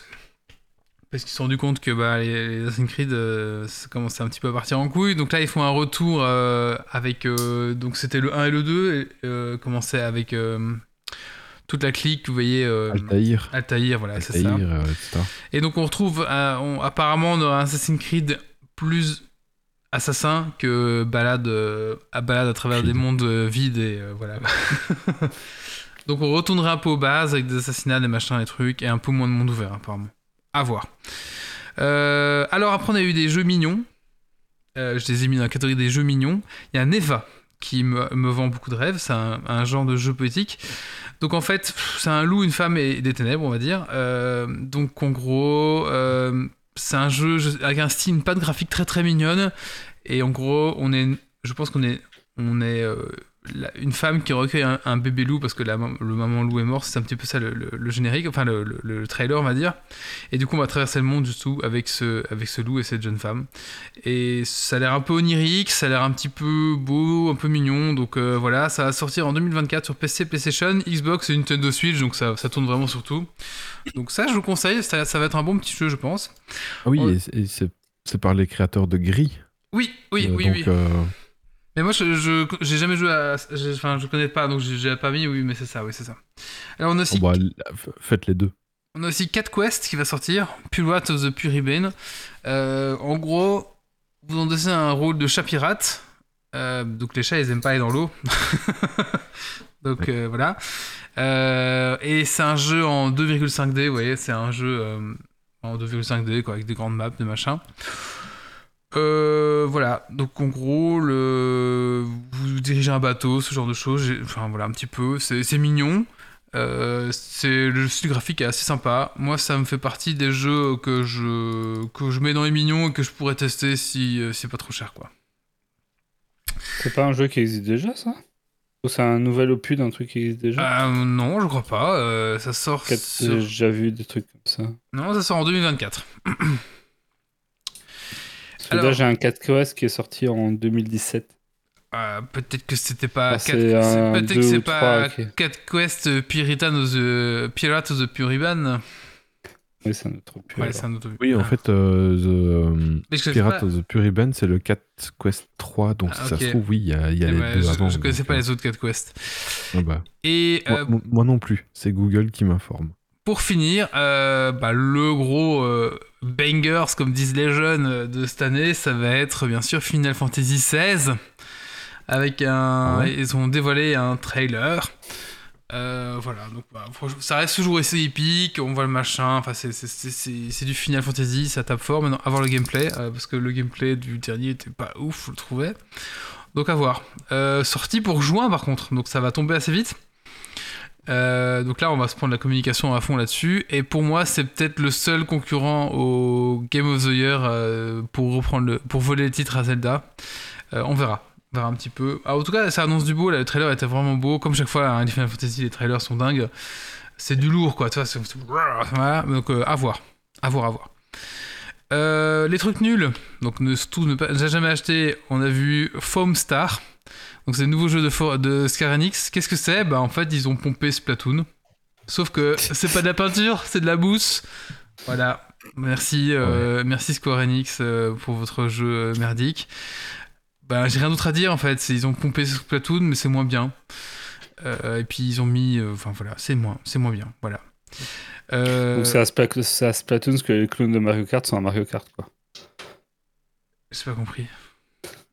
Disais que c'est qu'ils ont pompé Splatoon comme euh, avant ils ont essayé de pomper les clones de Mario oui. Kart ou les Oui, c'est ça, ouais, ouais, c'est exactement ça. Et niveau hardware, euh, petite annonce quand même, c'est le projet Q qui euh, est en fait bah, une Switch HD 8 pouces placée entre deux bouts de DualSense, bah la Switch, hein, vraiment, ils ont tout pompé sans gêne. Euh, donc elle permettra de jouer à votre jeu PlayStation 5 à distance. Euh, elle va du coup elle proposera du remote play. Euh, voilà. Du coup, il faudra quand même jouer En- en avec fait, la ça- PS5 à proximité, quoi. Donc en C'est gros, un, c'est un mix entre la Switch et le Steam Deck. ouais, en exactement, c'est ça, ouais, c'est ça. Parce qu'en fait, c'est c'est du pour faire du, du remote play, en fait. Voilà. ça. Même pas parce que c'est ouais, c'est pour faire du remote play. Donc euh, le- ni la Switch ni le Steam Deck sont pour fait pour du remote play. C'est juste. euh, Voilà, apparemment le Oui, projet en, en fait, la, la pu- la Ouais. puissance est calculée sur ta PS et est Hmm. transmise sur ton. euh, Remote Play sur base d'une PlayStation ou Remote Play avec des serveurs PlayStation n'importe où 5. avec une connexion internet? Euh, Non, non, de Oui. ta PS. De ta PS5, apparemment. Et ça- ça- C'est un écran déporté, quoi. C'est Ouais, c'est- voilà. c'est un remake de la Wii U, quoi. Euh, Oui. Est-ce qu'on peut faire ça avec la Wii U On pouvait faire ça. La Wii U, la tablette, c'était Mhm. un écran Ouais, bah, ils ont tout pompé. Et du coup, le projet Q sortirait fin d'ami- 2023. Voilà. En gros, voilà ce que j'ai retenu du, du PlayStation euh, Showcase. Euh, mais moi, moi j'aime toujours bien ce genre de petits trucs là. Moi, je, je, je, je suis un peu fan, là, ça s'enchaîne, ça machin. Moi, j'ai toujours bien aimé. Ah, j'aimais pas avant quand les gens parlaient, mais maintenant qu'ils enchaînent juste les trailers, moi, j'adore. Et c'est vraiment un moment que j'aime bien. euh, si je C'est beaucoup bien sûr plus dynamique. Ouais, c'est beaucoup plus dynamique, on en voit plein de choses. On en prend quand même dans les yeux, on a quand même à chaque fois on fait ouh, on essaie de deviner ce que c'est. Ouh, ça, ça, ça va être euh, Final Fantasy. Enfin, je sais pas, moi j'ai toujours bien aimé ce genre de choses, donc euh, voilà. Voilà, bah, j'espère que vous qui avez raté ce PlayStation Showcase, euh, et euh, ouais, s'il y a d'autres genres de choses, j'essaierai de vous faire un petit review comme ça aussi, je- ça me plaît pas mal. Bon, voilà. Écoutez, euh, qui c'est qui n'a pas encore fait son coup de cœur, coup de gueule? Moi? Allez, c'est parti, Doc, coup de gueule. Ouh là là, ce.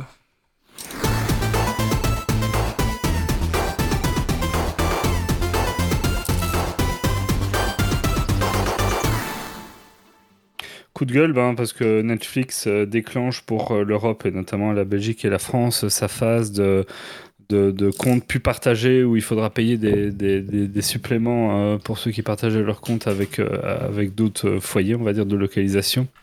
Je trouve que c'est. c'est pas un très beau move de leur part parce que même s'ils sont en berne d'abonnés et que voilà ils veulent gonfler ça avec ce genre de move, ben c'est taper sur leurs clients qui leur sont fidèles plutôt que euh, d'essayer d'attirer euh, d'autres clients autrement. Et je trouve pas ça très très malin euh, stratégie. Enfin, c'est pas très sympa quoi. C'est pas très cool. Ah toi tu es un client fidèle depuis X années où on t'encourageait même à faire ça parce que parce que ben euh, l'amour c'est partager son mot de passe hein, comme ils avaient si bien euh, tweeté Ouais. à l'époque. Euh, et puis maintenant ah ben on manque un peu de thunes. Bon ben euh, les pigeons qui payent déjà chez nous, on va vous raqueter un peu plus.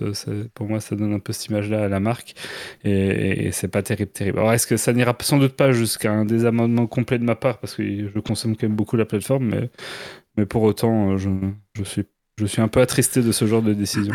Alors, faut savoir que vous pouvez toujours continuer à partager votre compte avec des étrangers qui n'habitent pas dans votre euh, résidence, euh, mais ça vous coûtera 3,99€ par euh, compte qui sera un peu En. Belgique, en France, c'est 6 euros. C'est 5,99 Ah, c'est vrai crois. Ah ouais, Ouais, En Belgique, ouais, c'est ouais. 3,99€.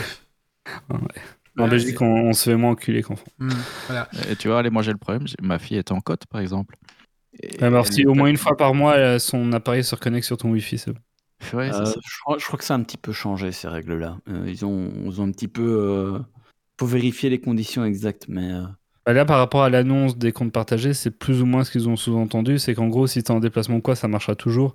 Bah, une période régulière qui a l'air d'être une- un mois à peu près, euh, il faudra que c'est via ton Wi-Fi en fait qu'ils vont se baser. Donc de dire, bah, cette machine-là, c'est quand même reconnecté sur le Wi-Fi du foyer principal, entre guillemets. Donc c'est bien du foyer.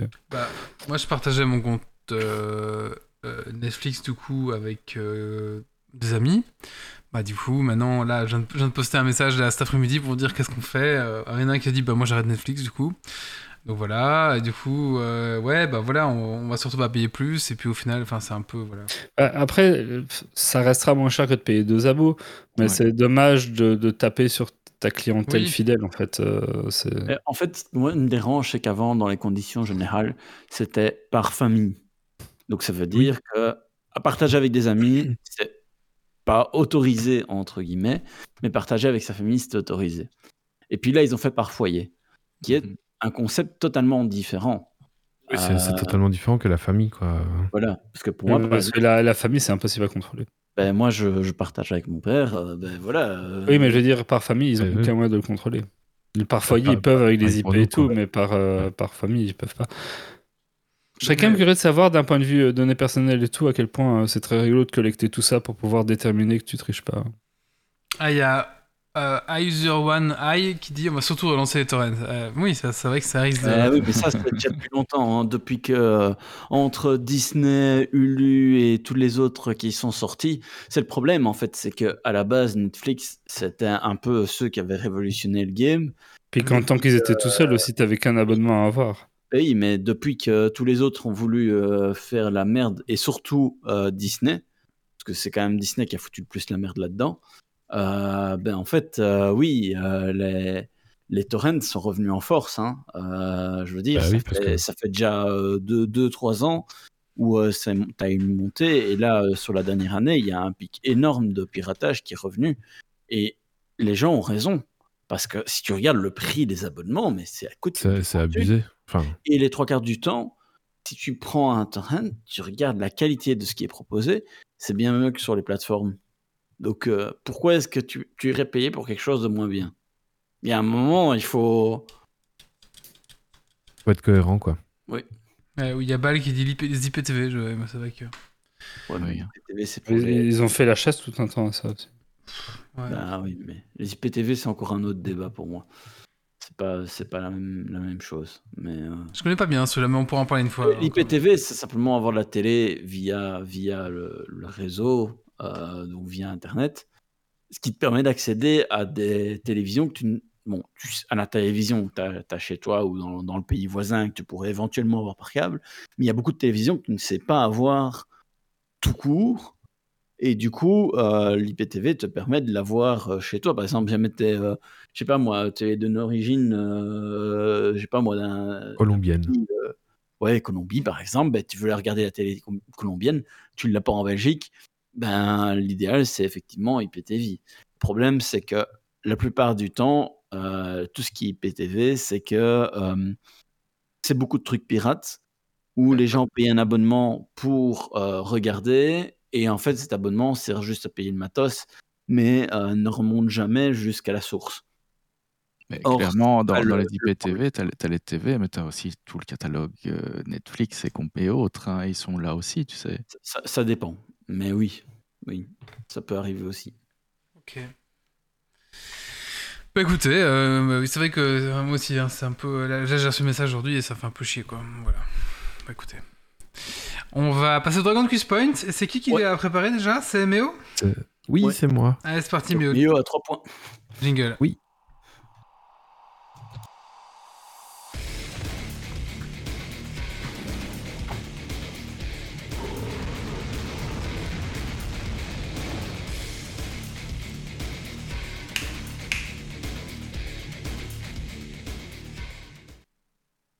Alors, euh, sur le Discord, on avait euh, émis l'hypothèse que ChatGPT ne pouvait pas faire un bon Dragon Quiz Point. Parce Je que les trois donc- quarts du temps, il donne des réponses foireuses. voilà, donc je me suis basé sur ChatGPT pour vous faire un Dragon Quiz Point, Oh, style putain. question pour un champion. Oh merde. Donc Et, il faut qu'on euh, aille prendre ChatGPT en fait.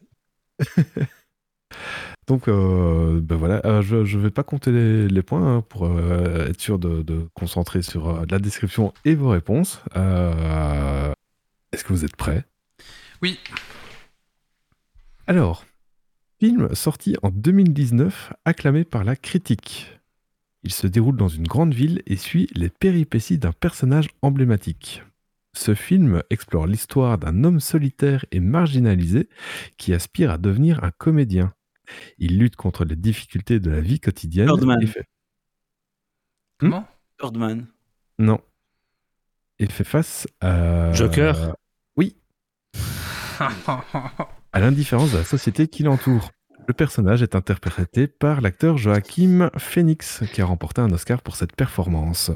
J'aurais peut-être pas pensé aussi vite et euh, comme Fia n'avait pas dit Birdman, je sais pas, ça a créé un lien chez moi. Le nom du personnage principal est Arthur Fleck. Donc un point pour Doc.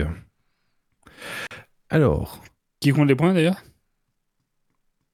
Bah sont dans la chatroom. Si tu lis la chatroom, tu verrais les points. Ah Non, je les ai pas vus. eh, ils sont pas sortis sur la chatroom. Non, ils sont pas dessus. Ah non, c'est ce que je me trompe de fenêtre. Du coup, c'est dans, Ils les c'est dans commentaires. C'est dans les commentaires du, du live euh, Discord. Ça va pas le faire. Alors, célèbre film sorti dans les années 70. Il s'agit d'un drame criminel qui se déroule dans un contexte familial. Le parrain? Dans un contexte familial. Ouais, c'est. Ce, f- ce film met en scène une famille italo-américaine influente impliquée Ah. dans des activités criminelles. J'y suis pas là. Allez, faut que je me, faut que je me réveille là. Allez. Ouais. Alors. Et un point pour Oufti. Jeu vidéo. Ah, Zelda. Jeu vidéo emblématique sorti dans les années 1980. Il est connu pour sa Mario forme gé- Non, ses formes géométriques. Non, colorées et son gameplay. Tetris. ad- Oui, Tetris. Addictif. Ce jeu met au défi les joueurs de manipuler des blocs de différentes bientôt formes composés de. Euh, ouais, de 4 carrés. L'objectif est de les empiler de manière à former des lignes complètes qui disparaissent ensuite pour libérer de l'espace. Jeu vidéo. Sorti en 2016. Il s'agit d'un jeu de tir multijoueur en ligne avec des personnages uniques. Overwatch. Oui. Hmm. C'est pas assez rapide. Dans ce jeu, les joueurs choisissent parmi une large sélection de héros aux capacités spéciales. Chaque héros a un rôle unique à jouer dans une équipe et les joueurs doivent collaborer pour atteindre les objectifs du jeu. Jeu vidéo toujours. Euh, c'est un jeu vidéo d'aventure très apprécié sorti dans les années Zelda. 2000. Non. Il se déroule dans un univers futuriste et propose une exploration en vue à la première personne. Doom. Ce jeu Fallout met- Fallout Non, non, ce jeu, ce jeu met en scène une chasseuse de primes intergalactique équipée d'une armure Metroid. spéciale. Ouais, Hmm. Metroid Prime, euh, si on veut chipoter, mais Ouais, Metroid, c'est bon. Les, les premiers Metroid, c'était avant 2000. Oui. Ouais, mais Ah oui, mais du coup, c'est pas juste. Metroid Ouais, mais- Prime. Je suis le premier à l'avoir dit. D'ailleurs, si vous avez Prime, n'hésitez pas à le lâcher. hein. Ouais, c'est vraiment c'est l'instant. Ça fait ça. c'est gratuit, c'est gratuit si vous payez. Euh, bah oui, c'est gratuit si vous Oui, faites oui, mon oui, Prime. oui. Alors, film de science-fiction très célèbre sorti dans les années 90. Ils explo- il explore les thèmes de la réalité virtuelle et de Matrix. la manipulation. Oui, Ah, joli. Il a- manipulation de la réalité. Ouais, joli. Le film suit l'histoire d'un programmeur informatique euh, qui découvre un monde parallèle, une simulation de réalité créée par des machines. Il rencontre un groupe de rebelles qui luttent contre des machines et qui le considèrent comme le Messie. Grâce à ça, il vit ensuite dans une grotte à bouffer de la merde. Exactement. Non, mais- de la mais- gluante dégueulasse. Ils font la fête et ils dansent longtemps. Alors, roman d'horreur très célèbre, il se déroule dans une petite ville où des Ça événements... Je connais que celui-là. Enfin, c'est exactement ça. Le livre raconte l'histoire d'un groupe d'amis d'enfance qui se retrouvent des années plus tard pour affronter une, une Allez, entité Grumpy, maléfique fais un point, Grumpy. Ah, T'as déjà fait un point, c'est bon, ça va. Qui prend la forme de leur pire peur, l'histoire interne entre leur enfance et leur vie d'adulte. Livre toujours euh, très apprécié. Il faut le temps que je note quand même. hein, Parce Pardon. que je fais des erreurs du coup. Ça fait trois fois que je note Oufti et j'oublie chaque fois de lui mettre un point. Voilà. Alors, littérature. Livre très apprécié qui appartient à un univers fantastique. Dune. Le Seigneur Non. des Anneaux. Non. Il raconte les aventures d'un personnage principal dans un monde rempli de créatures fantastiques et de quêtes épiques. Harry Potter. Non. Le livre suit l'histoire... Non, l'histoire du personnage qui est entraîné dans une aventure inattendue aux côtés d'une compagnie de nains. Hobbit Ils partent à la Le recherche. Hobbit. Oui, le Hobbit, un point pour Wally. Ils partent à la recherche d'un trésor gardé par un dragon redoutable. Il s'agit d'une préquelle. Le livre raconte le, visa- le voyage de Bilbo. Voilà, comme ça on a la réponse directement. Euh, qui accompagne 13 nains dans leur quête pour conquérir la montagne solitaire. Il en reste deux. Il fait bien les Euh, questions hein, de ChatGPT, ça va, hein Bah ouais, hein. La question, c'est tu lui as demandé les questions, tu lui as fourni euh, les questions et les réponses, tu lui as demandé de les mettre en forme? Alors, je lui ai demandé euh, pour un podcast, euh, je dois faire un quiz et j'aimerais le faire à la manière d'un question pour un champion. Peux-tu Oh non m'aider? Ah ouais Il m'a dit oui, oui, bien sûr. Et donc, je lui ai dit voilà, euh, fais-moi euh, Bilbo le Hobbit, euh, le livre, film, fais-moi le film euh, ça, fais-moi le film Matrix. euh, et voilà. Là, j'étais en train de me dire, ça est-ce qu'il va balancer une réponse qu'il n'a pas encore posée? De quoi? Là, j'étais en train de me dire, est-ce qu'en expliquant, tu vas balancer une réponse que t'as pas encore posée J'ai failli, j'ai failli. Alors, série euh, télévisée populaire qui se déroule Stargate. dans un, non, dans un cadre de bureau. Elle est connue The Office. pour- The Office. Oui. Par contre, euh, je ne sais pas si euh, entre Wally et Zito, euh, Je donne le point à Zito, donne-le. Oh, c'est gentil. La série suit le quotidien des employés d'une entreprise de vente de papier. Chaque épisode est présenté comme un documentaire sur la vie au bureau avec des interviews et des scènes de la vie quotidienne des personnages. Un point pour Bal aussi. série. Bal qui met des points. Et la dernière série télévisée populaire basée sur une bande dessinée. Elle suit les aventures d'un groupe de pers- non, d'un groupe de personnages aux capacités spéciales et Justice League? Non, les thèmes de super-héros et de Ah, X-Men. destinée. The Boys. La série se concentre sur sept enfants nés de manière extraordinaire et Ah. adoptés par Ah. un mystérieux. Ah, euh, Umbrella Academy. Umbrella Academy. J'avais plus le titre. C'est Wa- c'est Wally qui l'a dit. Ouais, c'est là, je l'ai, Ouais, celui-là. ouais, je pense bien. Chacun d'entre eux possède des pouvoirs uniques et après s'être séparés, ils se retrouvent des années plus tard pour enquêter sur la mort de leur père adoptif, adoptif tif, ouah, et faire face à une apocalypse imminente. Voilà. Normalement, dans Question pour un champion, une fois qu'on dit une réponse, ça passe aux autres. Non, il finit. En général, il finit quand même. non, non, il finit sa petite phrase. Hein, et, euh, Oui, il finit sa Oui, petite non, phrase. non, mais hein. euh, quand il y en a qui se trompent, ils ont plus le droit de parler. Ah, ça dépend en quel mode de jeu. bah. Ouais, mais c'est un Voilà. DQP. ouais. Alors, on, on est bon. dans, on est dans le Dragon Quest Point, il n'y a pas de règles. Oui, mais je conteste les règles. Je conteste les Je points. Non, mais c'est déjà fait ça. Ouais, mais, T'as- euh, c'est déjà couché depuis le- un le présentateur de c'est con, dans, dans le bingo, c'est moi qui dois râler pour que ça compte. Samuel aussi- Etienne est aussi Bah oui, contesté mais pour tu le viens de le ça faire, donc c'est bon. J'ai parlé, hein. Merci. Alors, les points, Grumpy Alors, les points, c'est Mio qui a 3 points, Doggiver qui a 4 points, Bal qui a 4 points, Oufti qui a 4 points, Grumpy qui a 1 point, Wally qui a 3 points et Zito qui a 2 points. Ok. Et donc, le jeu. Ah oui, il y a un Ah jeu. oui, il y a un jeu Ah, gagné. ouais. On Oui, rien à c'est dire. un Bal jeu et qui a Oufti gagné, qui ont tous les deux 4 points. Il y a un ex aequo. Bah, T'as pas une le chat question. DTP ouvert, euh, refais-en une. Ah bah. Demande à, ah ouais, Chat- demande à ChatGPT de, de, de, de, de répartir. de- Le De faire au sort. Attends, est-ce que j'ai toujours le prompt ouvert et que j'ai pas effacé? Allez, Ouais, ouf, voilà. ouf, t'y dis, pas besoin. Ah bah voilà. Ok. Je suppose ça qu'il laisse, du coup, hein. balle. Il a pas pas fini. Ah, tu m'étonnes, euh, c'était Neverwinter avec tous les DLC. Ah oui. euh, Ah oui. T'as le temps. Donc, c'est Bal 40 Donc, qui remporte quoi? Qui remporte Free Cell Quest, euh, jeu sorti en 2015, acclamé par la critique Steam avec des évaluations très 5 positives. évaluations peut- très positives. Non, il y en a, je sais pas. Ils étaient 5 autour d'une table pour évaluer le jeu. Il y, en a, il y a- il y a 256 évaluations, elles sont très positives. Les jeunes passaient que par une seule table. Bah, félicitations. Ouais, Ah, c'est un espèce de solitaire, en fait, c'est ça. La fricelle. hein.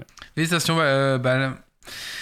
Bah, Ah bah écoutez. oui, l'avancement de Baldur's Gate, oui, tu m'étonnes. Ah oui, Oufti, il en a pour des mois. Ah oui, oui, il a Neverwinter, il en a pour des mois. Allez, bah écoutez, on va clôturer ici le podcast. Bah merci à tous euh, d'avoir été présents pour ce podcast. Merci à Chatroom, merci à nos tipeurs. Euh, on donne rendez-vous pour le prochain Geeks League qui sera le Dans 7 deux semaines. dans deux semaines, en- au début juin. Euh, ça sera l'avant-dernier Geeks League avant les vacances de Geeks League, bien mérité. On reviendra le 1er septembre après. Donc voilà, donc encore deux Geeks League, les vacances, et puis on reviendra le 1er. Voilà, un petit peu pour le, le planning. Et ben, je crois même. Et le prochain podcast sera sponsorisé d'ailleurs. Tiens. voilà. Donc, Ouh. euh, On se demande bien par qui. Ah, ah, ah. Eh oui, vous verrez bien.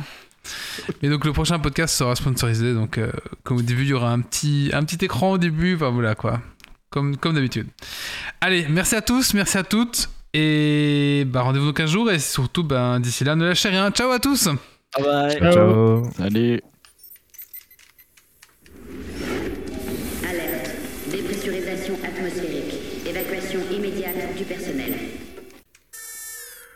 Evacuation order. Evacuation order. Evacuation order. Evacuation order.